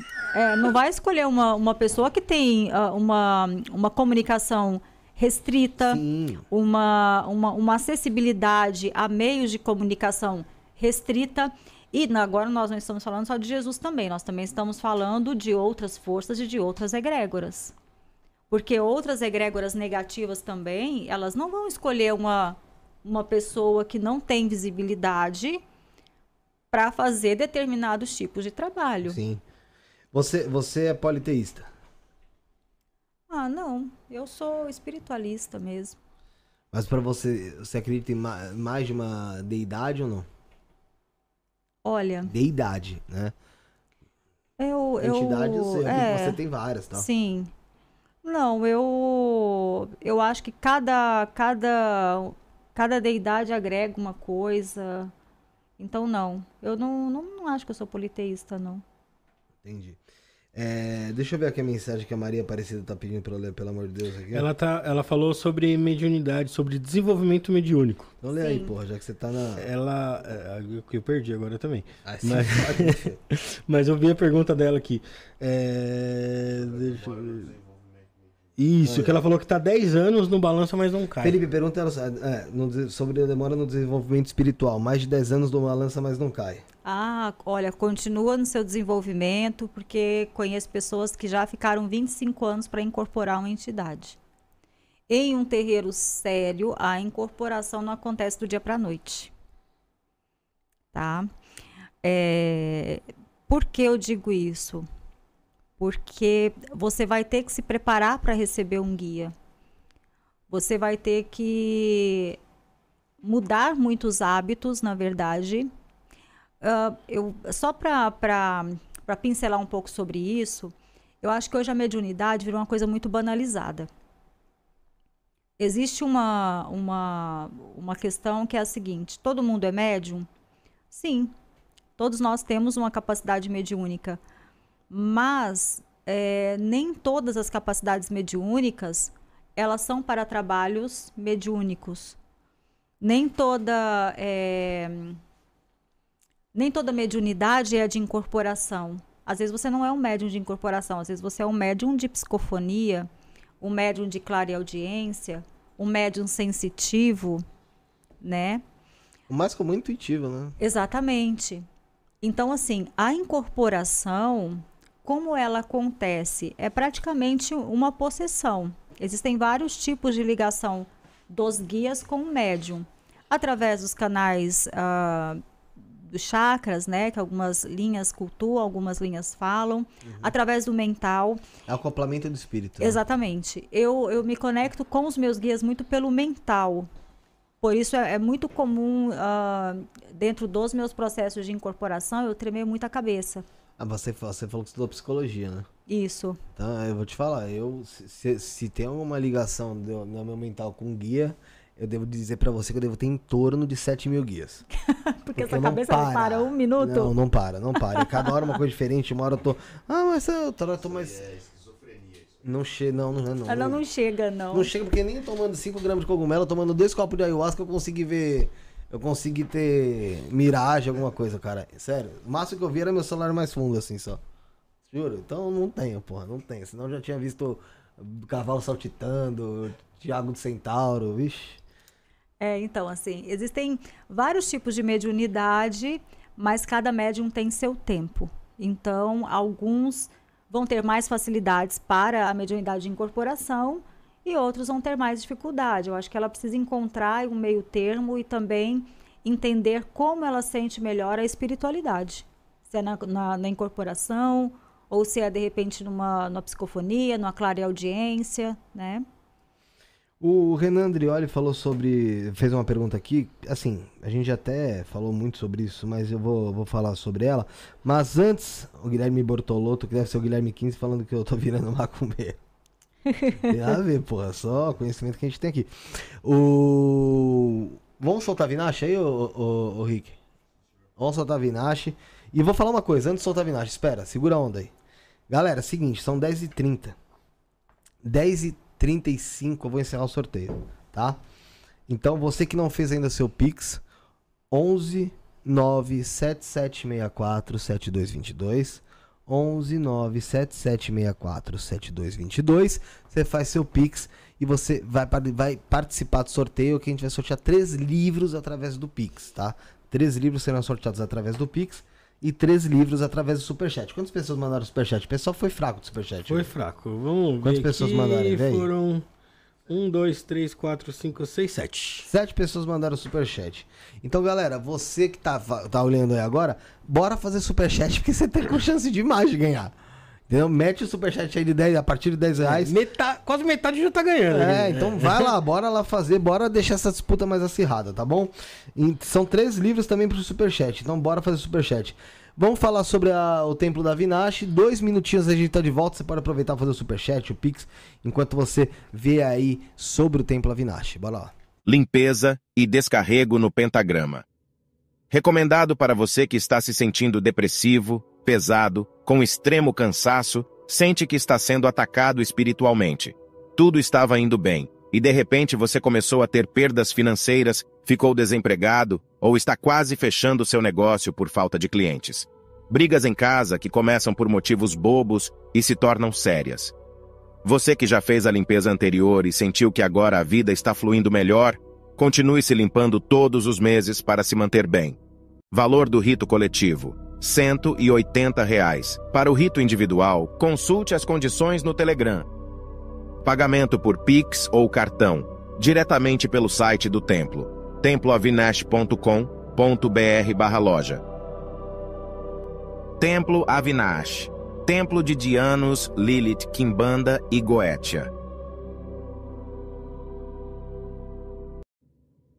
Rito Luciferiano Mensal Há mais de quatro anos ocorre o ritual luciferiano mensal, sempre com muitos resultados positivos. A egrégora é evocada em prol da sua vida financeira.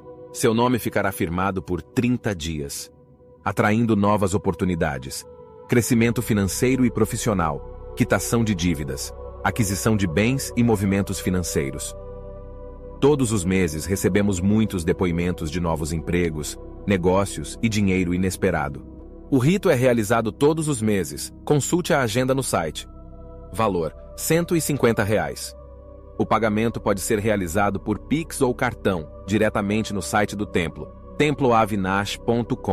temploavinash.com.br/loja. Obtenha a prosperidade que sempre desejou. Templo Avinash, Templo de Dianos, Lilith, Kimbanda e Goetia. Voltamos, é isso aí. Você acabou de ver sobre o Templo Avinash, maravilhoso o Templo Avinash.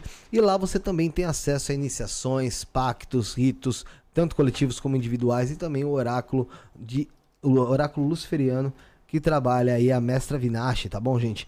Então você que tiver interesse, quer entrar em contato, tem o site templavinache.com.br, templavinache.com.br, é isso? É exatamente. E o Telegram, gente, Telegram 21 96782 5911 21 96782 5911. Um grande abraço, um grande beijo tanto para Vinache como pro Mestre Caveiro, o Mago Kaique. Tamo junto, tá bom? É... Tem um superchat. Lê aí, querida. Gabriel Chesco Hus. Já tem duas oportunidades que ele já, já fez. Tem, é, pois é, já tem duas chances. Já... Uma pergunta: em um terreiro de Umbanda, o Exu de um conhecido chamou para conversar. Hum. Se apresentou como Exu Lúcifer. Inviável?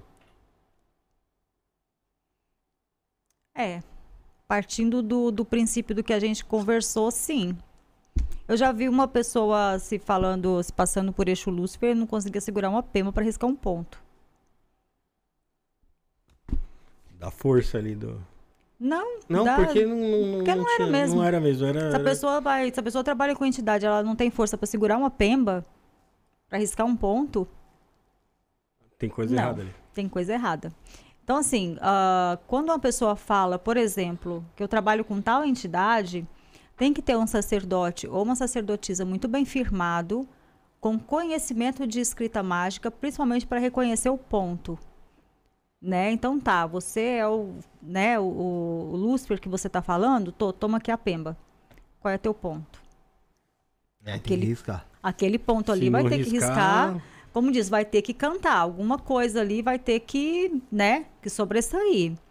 No olhar treinado do sacerdote, ele vai olhar o ponto e vai falar não. Não é. Então, vai preparar primeiro o seu, seu aparelho, o seu médium, depois você volta novamente, dá seu nome e risca seu ponto. Então, é assim que as coisas vão caminhando. Agora, hoje em dia, a entidade não risca mais ponto, a entidade não tem mais a, questão da, da, da prova realmente se é a entidade. Eu não estou falando de, de testes de fogo. Estou falando realmente da entidade ser preparada, porque é aquilo que nós estávamos falando. É, muitas pessoas querendo trabalhar com Lúcifer, com Tranca-Rua, é, com Sete Encruzilhadas, né? Existem outros Exus aí também que são mais famosos. É, e tá deixando para trás egrégoras maravilhosas de, de trabalho, segredos, mistérios, magias maravilhosas, até mesmo por causa né, de querer trabalhar com o Exu que faz parte de uma egrégora, né? Então eu sou muito, eu sou muito a favor dessa volta, por exemplo, de realmente chamar a entidade para arriscar o ponto e reconhecer o ponto. Mas aí para isso você precisa de quê? Sacerdotes bem formados. Tem que estudar um negócio, né? Tem que realmente ser preparado. É, gente, é, foi encerrado aqui o, o, o, o sorteio, né? A partir de agora, o Felipe foi lá para fazer o sorteio e daqui a pouco saem os ganhadores, né? Ô, ô, querida, pô, é muito difícil esse negócio de identificar ali quem é e quem não é, né? Pelo- é, tem- você tem que ter uma confiança muito grande no seu sacerdote e eu acho que talvez buscar o estudo também, né? É, porque o desenvolvimento mediúnico ele não acontece só dentro do terreiro, né? Ele acontece fora do terreiro também. Porque é a reforma íntima que a pessoa tem que fazer, é a compreensão da vida que as pessoas têm que, que buscar também. Né? É uma nova forma de enxergar o mundo, é uma nova forma de enxergar, por exemplo, quem você é. Se você está dentro de um terreiro, está ali é, buscando uma evolução, na verdade, e essa evolução não sai do terreiro, isso é totalmente em vão, né? Então, ah, você hoje você percebe que existe uma certa pressa em pôr uma roupa, uma certa pressa em saber o nome da entidade, né? Ah, antigamente isso era muito difícil. Vão ter guias que vão trabalhar com você e nem nome vão dizer. E é assim, ele faz a coisa acontecer, faz isso é que importa. É mais uma satisfação do ego ali do, do- da pessoa, né? Exatamente. Sabe por quê? Porque nós somos humanos. Quando você conhece alguém, você gosta de quê? De saber o nome da pessoa. Então, isso é comum do ser humano de querer saber o nome ali da, da entidade. Então, por isso que eu, eu acredito que esse resgate do riscado de ponto, realmente de ter zeladores bem treinados, bem preparados, para conhecer o ponto de cada entidade, porque é o seguinte, Hoje existem livros que você vai ver lá 400 pontos riscados, tá? É, ahn, por exemplo, um Marabolonã. Ele vai riscar um ponto, outro Marabolonã vai riscar outro ponto, mas os pontos eles possuem elementos iguais. Então dá para você reconhecer um ponto. E eu adoro ritualística de ponto riscado, porque eu gosto de ficar ali perto para acompanhar realmente, é, para comprovar. Então é aquela história, a pessoa fala, ah, eu tenho um Exu 7 da Lira, por exemplo. Opa, esse Exu eu conheço, então eu conheço o ponto dele, vou ficar ali de butuco olhando. Né? Para quê? Para acompanhar. Então, ah, por exemplo, os zeladores de antigamente, as mães pequenas de antigamente, né? Elas ficavam de olho, tinha todo um preparo. Então, em menos de 3, 4 anos, a pessoa não ia para a linha de passe, a pessoa não botava roupa, né? Era a roupa normal do terreiro. É, então tinha toda a ritualística, o primeiro, o segundo, o terceiro, a, a maci, né? Ou, ou até mesmo a, as provas. Para quê? Para você chegar ali, quando você pegar no APM para arriscar teu ponto e confirmar, você tem segurança daquilo que você está fazendo. Ô, ô, né? Khalida, acontece das pessoas se decepcionarem com, com as entidades que, que guiam elas? Muito. Por exemplo, sei lá, tem uma pessoa que se identifica ali com o Exu Sete da Lira, nem que você citou ele aqui. E, poxa, a pessoa tá esperando, pô, eu quero que muito que o meu show seja esse, porque eu acho ele bacana, eu acho ele legal. E chega lá, pum, é outro. É outro, é. E Isso aí? acontece muito. Acontece muito. Eu conheço pessoas que é, tão cultua, cultuaram uma vida inteira Maria Padilha e na hora que vai fazer a prova não é Maria Padilha. E aí tem que lidar com essa frustração aí, né?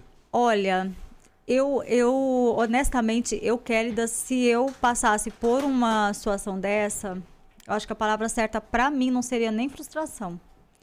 Seria uma, uma, uma questão de, de pedir realmente desculpa para a entidade. Porque eu deixei um desejo meu passar na frente de um, de um guia. Né? Isso é uma coisa que ah, eu, eu acho que eu não que eu não suportaria assim eu, eu ficaria decepcionada com a minha capacidade de ser médium sabe porque você não compra um guia numa feira um, a entidade não é um telefone que você vai chegar vai escolher um modelo Uhum. né? Então, essa entidade te escolheu por um motivo. Ela te escolheu porque vocês têm afinidades, ela tá no seu caminho, ela escolheu proteger você ou ela também te escolheu para ajudar você em determinadas situações da sua vida, ajudar você a passar por provações e também para te testar. Porque existe muito isso. A entidade vai te testar nos seus pontos mais fracos que você tem, né? Por isso que às vezes tem muita pessoa que fala, ah, mas eu trabalho com, com Exu, com Pomba Gira, e eu não, não tenho dinheiro, eles nunca me deram nada. Mas você volta para o seu interior e aí você faz aquela pergunta. Como tá meu interior? Como esse Exu vai conseguir me ajudar se eu quero tirar o, o trabalho do meu colega, eu quero fazer intriga na minha vizinhança? Como que a entidade vai conseguir ajudar uma pessoa que a própria pessoa se destrói? Né? Kélida, chegou o sorteio e chegou os ganhadores. Chegou o sorteio, chegou Então os bora ganhadores. saber quem foram os ganhadores aí do livro Maria Padilha, Rainha Coroada Depois de Morta, a verdadeira história da Rainha das Rainhas. Kélida Marques, pelo espírito de Maria Padilha, tá aqui, ó. Você que estiver ouvindo essa mensagem, estiver ouvindo esse áudio, fique sabendo que pode ter sido você o ganhador. Eu vou te explicar o que, que você vai fazer já. Bom é falar antes, senão o pessoal vai não vai saber. Você vai você que for o ganhador, você vai entrar em contato no WhatsApp 11 9 põe, vou pôr no chat aqui, tá, gente? O WhatsApp que você vai entrar em contato, tá? 11 9 7764 7222, tá? Você vai entrar em contato nesse WhatsApp, vai mandar o seu comprovante, tudo bonitinho, e aí eu vou estar encaminhando pra Kélida, tá ok? Então, você que for o ganhador, entre em contato no WhatsApp aqui do programa, tá na nossa descrição também, tá bom, gente? É... Rafael, pode anunciar os ganhadores aí, pelo superchat. Quem foi? Superchat. Iracema GD. Iracema GD. Ah, Iracema Iracema GD é minha seguidora, mandar um abraço para ela. Olha aí, ó, e ganhou o livro. É. Nicole Vargas. Nicole Vargas. E o Renan GM. Renan Gêmeo, fez aos 45 do segundo tempo. É, levou. e ganhou, hein? E no Pix. No Pix. Solanges dos Santos. Solanges? São duas? Solanges. Três, é, quatro, tá escrito quatro. Solanges, né? Que é um, um Então, alguém então, que- então tá errado. Tá errado. Você devia entender que é Solange, né, caralho? Ai, ai. Bom, então é a Solange dos Santos que ganhou aí no Pix. O Renan da Silva Casemiro. Casemiro. Casemiro. Esse aí é meio espanhol. né? É, isso aí tem uma raizinha. É, e a Ana Luísa Moreira de Santana. Então aí no Pix foi a Solange dos Santos, Renan da Silva Casemiro e a Ana Luísa Moreira de Santana. Show de bola. Show de bola. Então tá aí vocês ganhadores, novamente entrar em contato no 11 97764 7222 para enviar o comprovante certinho pra gente conseguir encaminhar pra Kelly já tudo filtrado bonitinho, tá bom, gente? É... Vamos partir já pro final do programa, Kelly? Vamos. Vamos? Você pode falar eh, novamente do livro, como o pessoal faz pra adquirir? Tá bom, o livro Maria Padilha, Rainha Coroada Depois de Morta, a forma mais fácil de acessar o livro é acessando o Instagram, arroba Kelly do Oficial. Tá na nossa descrição, inclusive, é o primeiro item. Isso. Entra lá na, na bio que tem o link que vai direto para a compra do livro. Então é só acessar, acessar o Instagram, arroba Kelly do Oficial. Legal, então arroba Kelly do Oficial, você entra lá no Instagram, lá você vai ter mais facilidade para estar tá comprando o livro aí, Maria Padilha, Rainha Coroada Depois de Morta, tá bom, gente? Um livro bem completo, contando histórias, e vou te falar, é, com uma energia muito boa. Então vale a pena, vai lá buscar o livro no Instagram, vai lá atrás do Instagram da Kelly, segue ela, não esquece de seguir a gente também, arroba isto não é podcast underline oficial, tira uma foto, um print da tela aí que você tá, marca o arroba isto não é podcast oficial, arroba oficial, é, arroba não é podcast underline oficial, né? E Isso. arroba Kelly da oficial pra gente repostar você nos stories, stories, tá bom, gente? Boa. É stories. Eu tenho, problema, eu tenho problema com inglês, gente. Sou doente. É... Pedir as considerações finais do Rafael. Pô, agradecer todo mundo que esteve aí com a gente no chat, todo mundo que chegou aqui através da Kélida, né? O pessoal interagiu bastante, parabenizar os ganhadores do sorteio e agradecer principalmente a Kélida por todo o conhecimento que você trouxe mais uma vez aqui pela luz e a egrégora da cigana que veio aqui mais uma vez. Tá isso aí, será sempre bem-vinda, Kélida. Tá bom, é só convidar que estarei aqui com muita satisfação, amor e carinho. Agradecer a todos, todos os seguidores também aqui do podcast, todo o pessoal que também veio, né, lá do nosso canal, das nossas redes sociais. Agradecer de coração e até o próximo. Maravilha. E galera, acho que foi a. Não lembro quem foi que falou. A Kelly, da patrocina os meninos. Gente, ela já tava com a gente lá no TV Tarô. Vai voltar, é fica verdade, tranquilo. Pra quem voltar. não sabe, TV Tarô era com a é, Kelly. Exatamente. Tá Quer dizer, não tem como não saber, porque toda vez eu mandava um beijo pra ela no final, então. É. sabe? Então fica tranquilo, tá, gente? Ela vai estar tá conosco aqui outras vezes também para bater papo, com outras pessoas junto. É... Desculpa, Geraldo, que eu não li tua pergunta. Muita coisa passou aqui. Me perdoa. Você me perdoa? Você me perdoa mesmo? Diz que me perdoa. Geraldo, faz coração. É, diz que faz me coração. perdoa, Geraldo Divino. Você é divino, cara. E, antigamente o nome dele era Gerado no, no YouTube, eu lembro. Um beijo pra ele. É... Rafael das considerações finais. Considerações finais da Kelly agora. Bom, é, que Dona Maria Padilha possa abrilhantar a sua vida, possa trazer para cada um de vocês felicidade, abertura de caminho, prosperidade, saúde, o que é mais importante, bons negócios, muita fartura, que 2024 seja um ano repleto de muitas alegrias, de muitas realizações, que essa egrégora realmente esse ano vai trabalhar bastante e eu desejo realmente que a energia desse povo acompanhe cada um de vocês. E agradecer mais uma vez a todos pela participação e até a próxima. Obrigado, querido. Vinícius Santos falou que eu não li a dele também. Desculpa, Vinícius, você me perdoa também, cara? Porque o do Geraldo já me perdoou. Você me perdoa. A Tatiane falando que eu não li a dela também. Se tudo isso me gera energia negativa, irmão, eu já tô sabendo de onde que tá vindo algumas coisas, viado. O eu não ler. Gente, não consigo ler todo mundo, é. Cobra do Rafael, pô. Não, não, é coisa Escreve aí, Rafael. Por que, que Felipe você não leu? Escreve aí, gente. Pelo amor de Deus, faz isso comigo não, hein? Hum. Vocês se atentem, viu? Olha lá, Tatiane, acho que não leu a minha também. Aí. É que você abriu o, o, o portal. Ah, o portal. momento desabafo da Kelly. Então, aproveita ah, o momento pô, dos desabafos. Vamos lá, então. Olha, vou te falar uma coisa. O TikTok é terra de ninguém, a gente sabe, né? Ah, pois é. E aí o que, que aconteceu? Nós estávamos em um debate uma vez falando sobre as questões das incorporações e aí eu coloquei lá no meu TikTok a, a nossa conversa que a gente tinha falado fiz um vídeo falando que o médium quando incorpora, se não cuida bem da sua entidade, esse médium perde energia. Logo, esse médium pode vir a perder de 5 a 10 ml de sangue. E esse vídeo virou praticamente uma piada na boca de algumas pessoas. Você falou onde foi aqui? Não, é, falei lá no TikTok mesmo. Não, ah, no foi no TikTok, TikTok né? mesmo. Aí o que, que aconteceu? Assisti aqui o podcast do Copini, do Danilo Copini. Foi.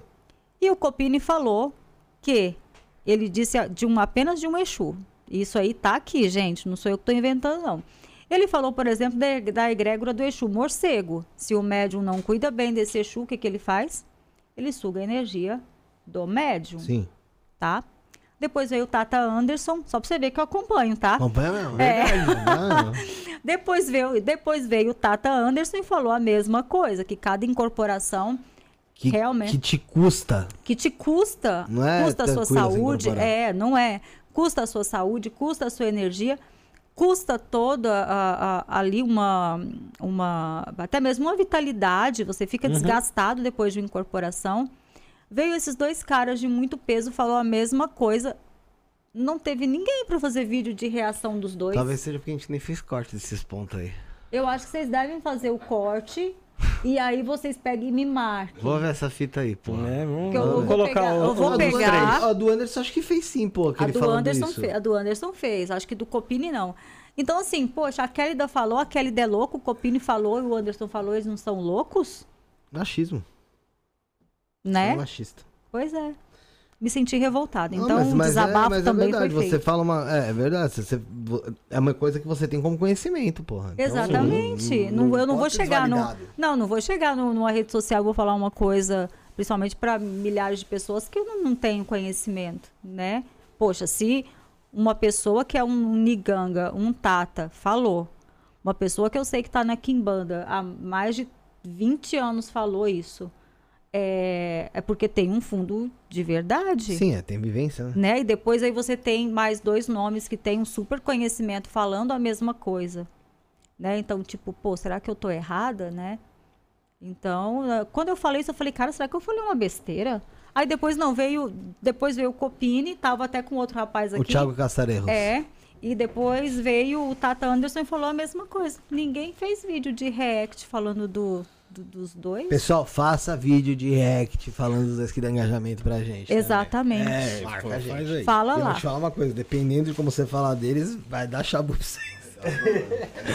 É melhor Mas será que é segurar. por isso que o povo não fala? O povo acha que eu tenho essa carinha aqui, né? É, Eu tô tá vendo? Você tá muito boazinha, viu, cara? Eu já falei que eu vou. Eu já eu, hein? falei que eu vou começar a matar uns bodes, umas galinhas nas redes sociais, entrar no cemitério com um caixão com o nome do povo, porque do povo vai começar a falar. Aí, vai- aí Aí- vamos botar. Aí vamos te Vamos chamar botar de medo, vamos botar respeito. Né? Mestra Joana. Mas- oi? É, Um ó, abraço pra ele, que abraço pra ele. né? É, se ele quiser fazer uma parceria pra entrar no cemitério, eu tô junto. É... Kelly, Aí eu quero ver o povo falar mal de mim. Fala mal de mim. Ah, mas o pessoal não sente o aço no Joana também, pô. Ah, Fala um é? monte. Ixi. Ah, fala Ó, nada, não. O Guilherme Bortolotto falei que eu- falou que eu não lia dele. O Gabriel Chesco, Rosimere Stella. É, pô, um monte de gente. A egrégora já está formada. A egrégora dos desvalidos, gente. Eu sou a cabeça. Pode vir comigo. Não, não veio- gente, eu eu não li porque eu não. Gente, O momento revolt de Kelly de abrir um portal. Abriu não. Ultimamente eu ando abrindo portais e esses portais estão sendo tenebrosos, viu? E... bora fazer um. Então, Um ritual. pentagrama menor aí. Ai, meu Deus. Bom, gente, é, Kelly, muito obrigado pela tua presença. Gratidão, obrigado Pela eu. parceria também que você Obrigada. tem conosco aí. é, pela, pelo seu conhecimento, pela história, pela, por toda a investigação que você fez em cima da história de Maria Padilha. Sim. Por esse livro escrito aí maravilhoso, que realmente vai elucidar a men- a mente de muitas pessoas, vai Sim. trazer uma verdadeira história para as pessoas conseguirem acompanhar Aham. e desmistificar, que é uma coisa que eu adoro, dizer, eu adoro falar Exato. sobre isso. Desmistificar algumas coisas. É, Então, parabéns mesmo. Sempre vai Obrigada. ser um prazer receber você aqui. Obrigada. Você acha que foi a segunda pessoa que veio nesse estúdio? Nesse estúdio? Nesse é, aqui. É, porque antes era no nono andar. É, aham. Foi, foi até. Foi até com problemas técnicos É, ainda. teve um problema É no áudio no verdade, início, que eu fiquei puto teve, pro é. caralho na época. Se você for ver o vídeo, o primeiro que ela veio aqui, vai ver que dá um problema no áudio. E eu já. Eu, eu, eu não Vocês estavam mexendo no som, é, né? porque era o segundo programa, É. né? Eu não, eu não, eu não olho nem pra ela, eu fico assim pra mesa, ó. Ai, Puto, ai. cara, olhando pra mesa, puto. E aí depois ajustou e foi tudo bem, graças a Deus. É. É... A gente virou até parceiro, tá vendo? Oh, pois é, pois é. A gente virou ver. amiguinho. Então, ó, o pessoal tá aqui falando que vai fazer. Começou a lista negra, gente, para. Tá? A fada tatuada falando que eu não li a dela também. Porra, gente. Desculpa, desculpa. Me desculpa. É, e galera, pra quem quiser conver- continuar conversando com a gente, saber das coisas que vai acontecer no programa, por aí vai, tem o nosso. Deixa eu ver se tá aqui ainda. Não tá, mas eu vou pegar. Tem o nosso grupo, tá, gente, de WhatsApp. O grupo do WhatsApp do Isto Não É Podcast. É, eu vou puxar aqui agora pra vocês e vou pôr o link aqui na, no, no, no chat pra você ter acesso e lá você consegue conversar com a gente. Boa parte do pessoal que tá aí no chat também tá lá. Então dá pra você bater um papo legal, tá Tô bom, lembrando gente? de Jesus. Lembrando de Je- Jesus? que, eu- que eu falei que tinha, que tinha dois? Não, mas é um é o anticristo, né? o Ai, anticristo ai, não, ai, anticristo. não. É o Miguel! É o Ig, porra! o anticristo. Desculpa, Jesus e o Tassiana. anticristo. É, é. Desculpa, Tassiana, falando com a mulher dela também aqui, ó. Grupo de WhatsApp aqui, ó. É, Faz do um grupo canal. no WhatsApp pra quem você não fez a, a, a pergunta. Então, a maioria deles estão lá. É? É. Daqui, ó. Fada tatuado, não sei se tá lá, mas a Tassiana acho que tá, o Geraldo não sei se tá. Ô, Geraldo, a gente tá pra marcar o balido, tá? Quando a gente marcar o balido, a gente dá Ah, mandar um abraço pro. Balido. Mandar um abraço pro Tata Balido. Balido. É, do tempo de Quimbanda Castelo Negro. Mandar um abraço pra ele, pra Priscila, pro Andrija também, pra Luci. É, o Andrige, Andrige, é. pô, Andrige, gente boa demais. Andrige já veio aqui tantas vezes, mano. Puta, tem cada história com o Andrige. É. Minha primeira vez indo na- no ritual de, de cogumelo de Oscar foi, foi com ele, eu vou te falar. Um abraço pra todos eles, menos pro Andrige. Só pra, só pra, só pra descontar o que ele faz comigo. Não, o Andrija me passou um susto, o Andrija me passou Um um abraço, susto com, com umas armas que, nossa, eu quase pulei da cadeira.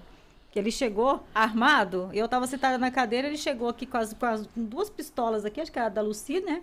Eu tava sentada e não esperava, não. E ele chegou aqui na porta, que tava com duas pistolas aqui, de repente ergueu a camisa, desculpa, pegou as duas pistolas e postou dentro do negócio. Eu falei, gente, eu quase morri do coração. Eu, deixa, eu vou te É. falar, deixa abaixo. Ele Mas gosta. um abraço pra ele, um abraço pra Lucy também. O Andrige que é o Tata Muralha agora. É, Tata Muralha. É. Abraço pra ele, Andrige, tamo junto. Um abraço também pro Marcelo Balido, pra todo o pessoal aí que já também já teve aqui pra falar da sua fé, tá bom? É, Kélida, obrigado. Obrigado obrigado eu. novamente pela sua presença, por estar aqui conosco. E espero ter você mais vezes aqui. Com certeza. Tá? Galera, a gente volta sábado às 19h30, tá bom, gente? 19h30 a gente tá de volta, ao vivo com vocês. E aí a gente vai voltar pra falar mais de Kimbanda. É, a gente, ultimamente, é só nesse, vai nesse na, naipe, Escreve- né? Vocês podem escrever um livro de Kimbanda daqui a pouco. Posso não. Vai lá. Não Posso pode, não. não? Posso não. Posso não. Posso não porque eu não, não sei porra nenhuma. Só sei que o pessoal fala os fundamentos mesmo. Conhecimento. Até algum, apesar que tem algumas coisas em off aí que eu já peguei. É. No ar, assim, tá bom? Bom, galera, então estaremos de volta sábado às 19h30, dia 16 do 12. Somos o início, o fim e o meio. Fomos.